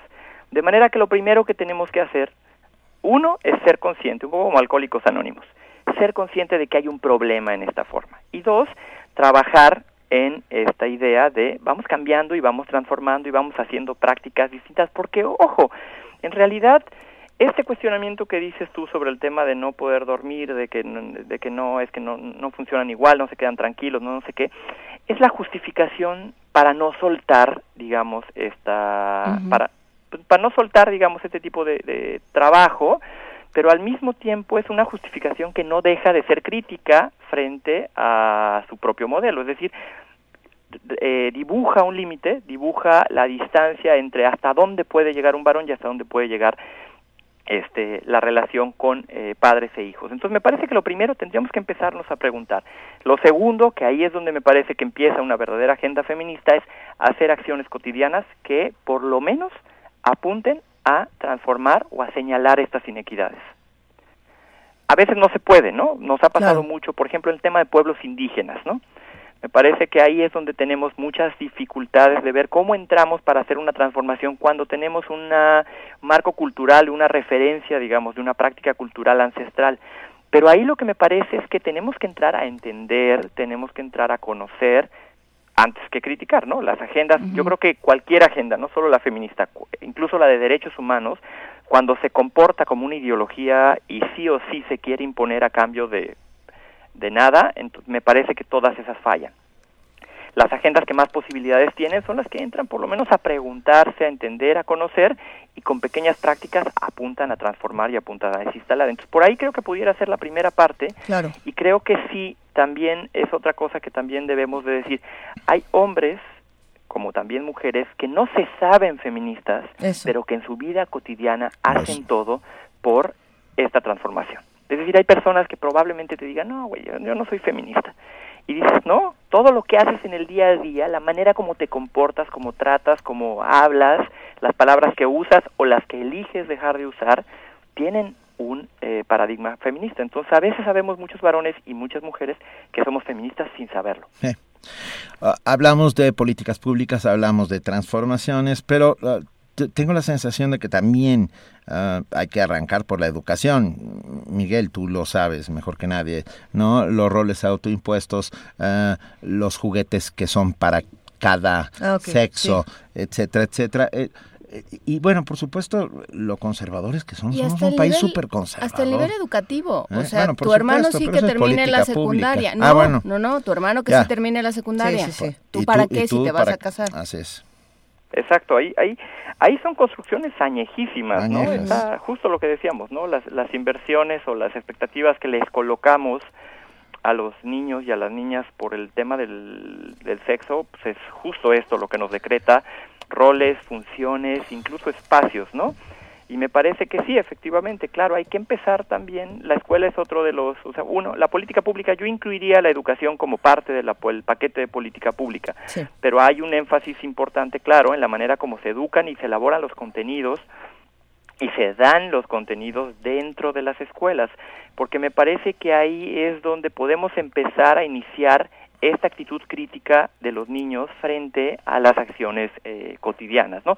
El otro día creo que platicábamos juntos el tema de esto de eh, estás en la escuela y dicen, ay, mira, vamos a hacer, típico, ¿no? Vamos a hacer eh, un juego, vamos a jugar fútbol, ¿no? Vamos a hacer un reto de fútbol. Entonces van a hacer estas 15 niñas contra estos 8 niños y, vamos, niños contra niñas, ¿no? Típico de, de una escuela tradicional. Y claro, por supuesto que al final del partido el resultado es obvio, ¿no? Es 15 goles contra 3, ¿no? A favor de las niñas, obviamente, sí. Exacto, no construye. Uno, generalizas y colocas la oposición ahí en lo cotidiano, niños contra niñas. Segundo, no eres consciente de estas capacidades, habilidades que han sido desarrolladas por toda esta historia. Y tercero, no favoreces la posibilidad de trabajo en equipo intersexo, por ejemplo. Entonces, claro, una actitud de un formador, de un profesor, pues, sería idónea. Vamos a hacer grupos, vamos a hacer equipos y vamos a jugar. Y el centro tiene que ser divertirnos, no ganar niños contra niñas, ni niñas, ¿no? Esto, mostrar esta superioridad me parece que todavía aparece en algunas prácticas eh, muy cotidianas el tema de las princesas, el tema de cómo en algunos eh, libros de texto, incluso libros de colorear también, está muy eh, centrada la reflexión sobre qué lugar ocupa la proyección de la feminidad de una niña o la masculinidad de un varón. Eso hay que deconstruirlo, eso hay que romperlo. ¿Y cómo lo hacemos? Vamos a revisar los textos, vamos a ver qué es lo que colocan los textos ahí, porque muchos de estos contenidos, ojo, no es que sean malos, es que están naturalizados ahí y están suponiendo una lectura que en un segundo plano legitima el lugar que ocupan unos por encima de otros. Que si uno se detecta eh, mujer, hombre, feminista, ¿qué, ¿qué, literatura debería adquirir o, hacia qué textos nos podemos acercar para entenderlo mejor, para podernos eh, llenar de todo este tema? Pues mira, yo eh, para el tema de los varones me parece que hay, hay lecturas que pueden ser interesantes, sobre todo revistas y artículos que hablan sobre eh, masculinidad, nuevas masculinidades, por ejemplo, en esta en este tópico podemos encontrar muchas formas nuevas de vivir eh, de vivir la masculinidad, de vivir y de ejercer la vida cotidiana sin estas limitaciones. Eh, yo creo que también podemos encontrar canales interesantes eh, feministas también, hay uno que se llama Yo, Yo Soy Feminista, pero también podemos encontrar canales de YouTube donde también hay reflexiones interesantes de grupos de varones que se sientan a reflexionar y a cuestionar sus privilegios y a tratar de transformar eh, su práctica. Pero yo creo que lo más importante de todo esto es, vamos empezando por hacer el ejercicio, por reconocernos, vamos a buscar algo de información, que esto que decías tú, Luisa, es lo más, eh, el segundo, digamos, de los pasos, para que el tercero sea vamos haciendo eh, cosas en la vida cotidiana que, que de veras transformen la vida de otras personas, porque creo que lo interesante aquí es que estamos apuntando a desinstalar algo que está generalizado, pero por lo que podemos empezar cada uno y cada uno de nosotros transformando la vida de una personita y de un sujeto, digamos, que a su vez va a traducirse en otro tipo de relaciones. Yo creo que hay un potencial importante en eso si, lo, si somos conscientes. Nos escribe Miguel, eh, eh, un poco para resumir eh, lo que acaba de suceder, nos escribe Vicente, dice, me quito el sombrero con este análisis sobre equidad de género. Y nosotros también te agradecemos inmensamente haber estado esta mañana, Miguel Moguel Valdés, licenciado en Derecho por la Autónoma de Yucatán, maestro en Derechos Humanos y Democracia por Flaxo. Y de verdad te agradecemos muchísimo estar con nosotros y, y, vamos cambiando actitudes, vámonos dando cuenta. Yo creo que esa es la parte más importante, ¿no? Gracias, Benito. Gracias, Luisa. Gracias, Juana. Un abrazo. Gracias. Abrazos, besos. Bye. Primer movimiento. Donde todos rugen, el puma ronronea. Son las 9.44 de la mañana, aquí seguimos. Gracias a todos los que nos han escrito, gracias a todos los que están pidiendo boletos. Les vamos a dar a todos, Mania. Sí, Vania, Vania, está diciendo que espérense un momentito y que ahorita va a repartir boletos y más boletos. pero vamos, vamos a una nota. Vamos a, bueno, tenemos, ya tenemos en la línea a Aurora Cano, directora general del Drama Fest. Eso. Que nos va a contar, que nos va a contar qué es el Drama Fest, cuándo empieza y, cómo- y qué hacemos para ir. Hola Aurora, Hola, ¿qué tal? Buenos días. muy buenos días. ¿Cómo va todo, Aurora? Cuéntanos qué es el Drama Fest, cómo se come, con qué se ve y con qué se, se disfruta. Oye, pues, pues nada, primero que nada, muchísimas gracias por el espacio. Y bueno, el Dramafest es un festival de dramaturgia contemporánea que, bueno, lo que busca es, este, pues, revitalizar y, un poco hacer un trabajo de, de investigación sobre el teatro contemporáneo en México. Empezó hace 12 años y, bueno, es un festival un poco peculiar porque no es un festival que programa espectáculos que ya existan, lo que es lo, digamos, lo normal de los festivales, sino que es un festival que más bien invita gente de otros países y de otros estados a la Ciudad de México y mezcla a esos artistas con artistas de la comunidad de aquí para producir lo que se produce. Entonces, básicamente somos un festival que producimos pues casi el 90% de nuestros contenidos.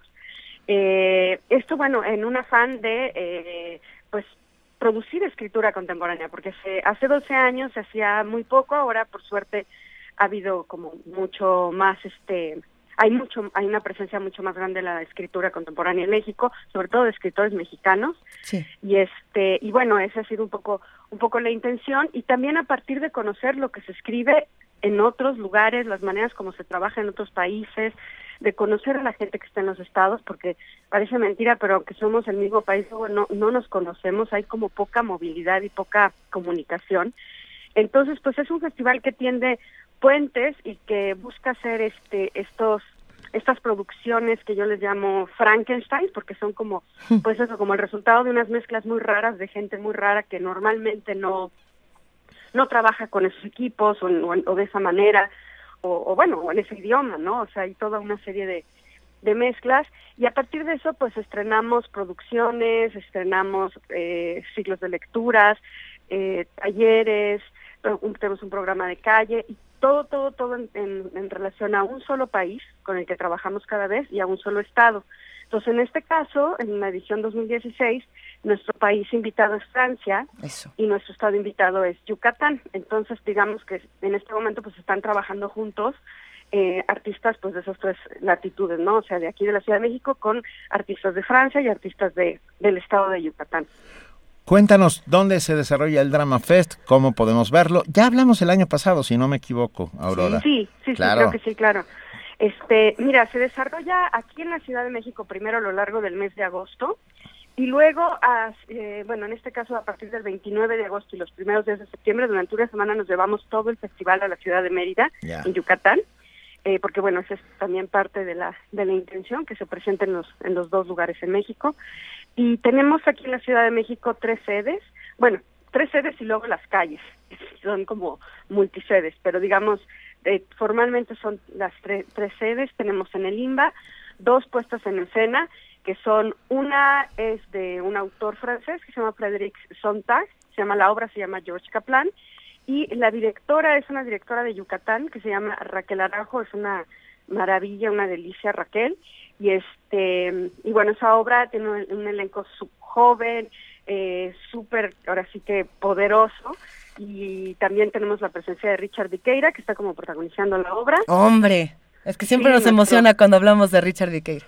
Ajá, nuestro kamikaze, pero ahora lo tenemos de kamikaze, pero en el, en el escenario. Eso va a ser muy interesante. Uno está acostumbrado a verlo más como director y con estas escenografías este, enloquecedoras. Sí, sí, sí. De hecho, Richard hace ya muchos años también trabajó con nosotros en el Drama Fest como director. Así es. Dirigiendo una obra en ese momento de Estados Unidos, que era nuestro país invitado. Este, y en esta ocasión con Francia, pues haciendo este texto francés y con la dirección de Raquel, como te digo, ¿no? Es el autor es francés, pero luego la directora es yucateca, pero luego en los actores este está el kamikaze. Entonces, son este tipo de, de mezclas improbables, ¿no? Entonces, bueno, George Kaplan es una obra que, pues que pone en duda y un poco en juego y es una especie de divertimento sobre la no ideología de, la época en la que vivimos, ¿no? Y, y como el, el tristemente como la, el no pacto social en ningún sentido, pero todo a través de una como parodia muy ácida, ¿no? De esta situación. Yo digo que recordando un poquito el texto de Frederick Sontag, un poquito, eh, tomando las bases del absurdo, pero llevándolo ya a unos niveles más enloquecidos. Pues bueno, eso es George Kaplan. La otra obra al revés es una obra de un mexicano, que es este Luis Felipe Fabre, que es un poeta mexicano muy reconocido, ¿Cómo que no? hace un gran, un gran, gran poema dramático en torno a la figura de Salvador Novo y este y a toda su poesía, digamos, prohibida, su poesía del insulto y lo y como escatológica y demás, pero lo hace con la premisa de que bueno, Novo odiaba el mundo folclórico, él, él quería ser universal. ¿No es Novo en el Mictlán? Exactamente. ok. Es nuevo en el Sí, sí, exacto. Entonces, por eso está como muy desconcertado el pobre, porque él, él- él quería estar junto a Oscar Wilde en la, en la- para la eternidad, pero está en el clan. Entonces, bueno, a partir de ahí eh, tenemos dos directores que vienen invitados de Francia, que trabajan juntos, que este que son eh, Benjamin Lazar y, y Tomás González, que hacen este pues este poema dramático musical pero además en esa obra tenemos una serie de cosas también muy peculiares primero pues está protagonizada por Tito Vasconcelos Bueno. y por Pedro Cominic que es una No, bueno.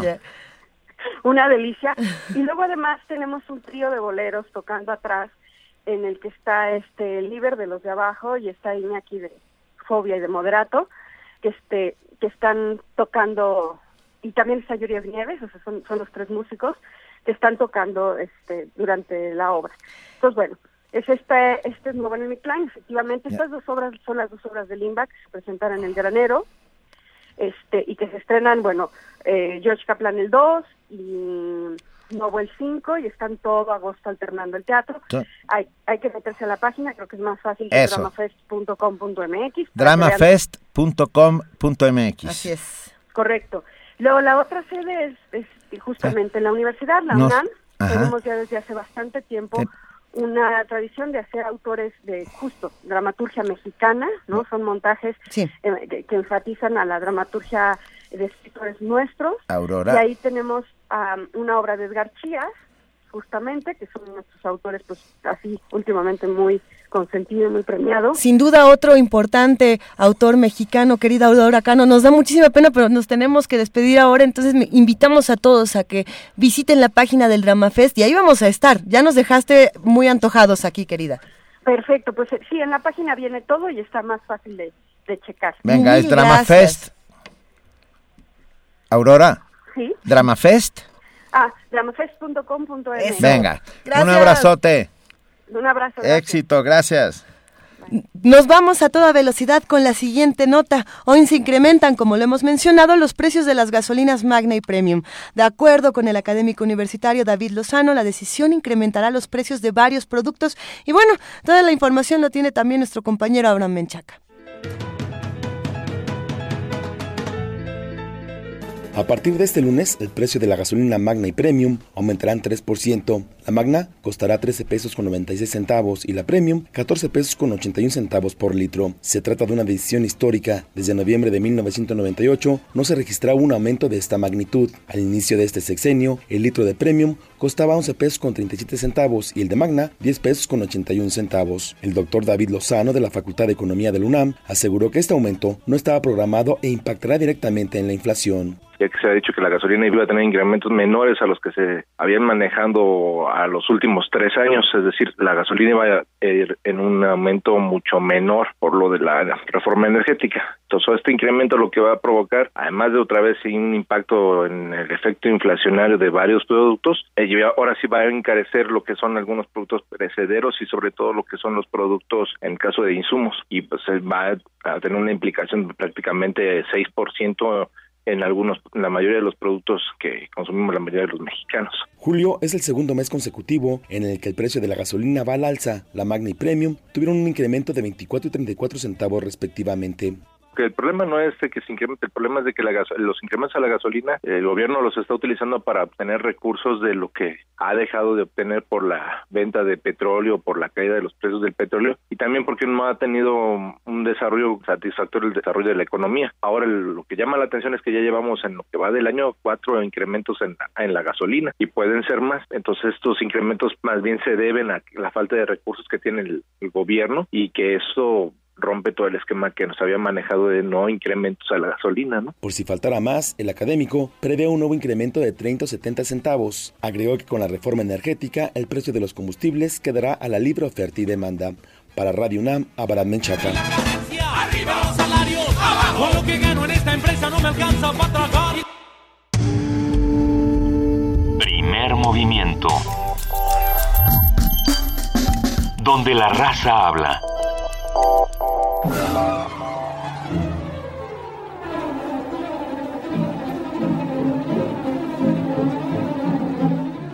9 de la mañana, 54 minutos, y llega puntualísima nuestra querida compañera Frida Saldívar. Hola, muy buen lunes. Hola, Frida. Frida. Los invitamos a que se queden en el 96.1 de FM, ya que a las 10 de la mañana, en unos minutos, podrán conocer a los autores en su tinta. Al acabar dura 5 minutitos. Inicia Derecho a Debate, programa de derechos humanos. De 1 a 2 de la tarde sigan en Radio UNAM con el espacio informativo de Prisma RU. Eso. A las 18 horas escuchen Conspiraciones con Otto Cázares y a las 9 Resistencia Modulada. En el 860 de AM para orientación vocacional, escuchen a las 10 de la mañana Brújula en mano y a las 2 de la tarde el programa La Feria de los, de los Libros con Arfaxad Ortiz. A las 9 de la noche La Guitarra en el Mundo y a las 11 en La Llave, La Clave, La Nave, La Ave del Tiempo. Todo este mes tendremos obra de Julio Cortázar e iniciamos con París se quedó sin Julio de Historias de Cronopios y de Famas, la primera parte. Así que ya- también nos pueden escuchar por internet www.radionam.unam.mx y síganos en redes sociales. Gracias, querida Frida. Gracias, excelente lunes. Mañana es martes. Mañana es martes Juana de Inés. mitos y vamos a hablar, eh, vamos a hablar con el maestro. Alfredo, con el doctor Alfredo López Austin sobre mitos. ¿Te acuerdas, Benito, que el, el viernes que hablamos de Palenque hablábamos de cómo el agua transporta en los mitos? Eh, de muchos lugares del mundo, el, el agua sirve como un medio de transporte. El agua es Al aquello también. que ayuda a llegar a otro sitio, que ayuda a llegar a ese otro plano al que se va uno cuando muere. Bueno, pues eh, vamos a hablar de ello porque está presente no solo entre los mayas, sino en, en muchos lugares de Mesoamérica. Entonces vamos a hablar sobre el agua en los mitos mesoamericanos con el doctor. Alfredo López Osta. Venga, es- por favor, vengan con nosotros, escúchenos, este, hagan comunidad. Gracias a todos los que hicieron posible este primer movimiento. Gracias, querida Juana Inés de esa. Gracias, querida. Luisa Iglesias. Gracias, querido Benito Taibo. Gracias, querida Juana Inés. El jueves cumplimos dos años. Por favor, queremos verles las caras. Ay. Queremos, en el mejor de los sentidos, Pero- queremos vernos cara a cara, pues, y darles un abrazo. Dime. Es que hablando de cumpleaños, yo quería contarles que hoy MTV, rápido. hoy MTV cumple 35 años y para los que disfrutaron en algún momento MTV y para los que no, de cualquier manera es una fecha importante para la música Que y queremos la música a la tele. Así es. Y bueno, queremos cerrar con la primera canción, con el primer video que transmite MTV eh, en, en cadena. ¿Así? En el mundo En el mundial. mundo. Y es, de- es que Benito me rayó mis notas, por eso me estaba yo botando de la risa. Pero es la canción. Video Kill the Radio Star de The Buggles y esperemos que la disfruten tanto como uno la disfruta todos los días. Venga, eh, y la verdad es que nunca lo mató, la mató. Las estrellas de radio siguen ahí en el firmamento. Muchas gracias a todos. Esto fue Primer Movimiento. El mundo desde la universidad.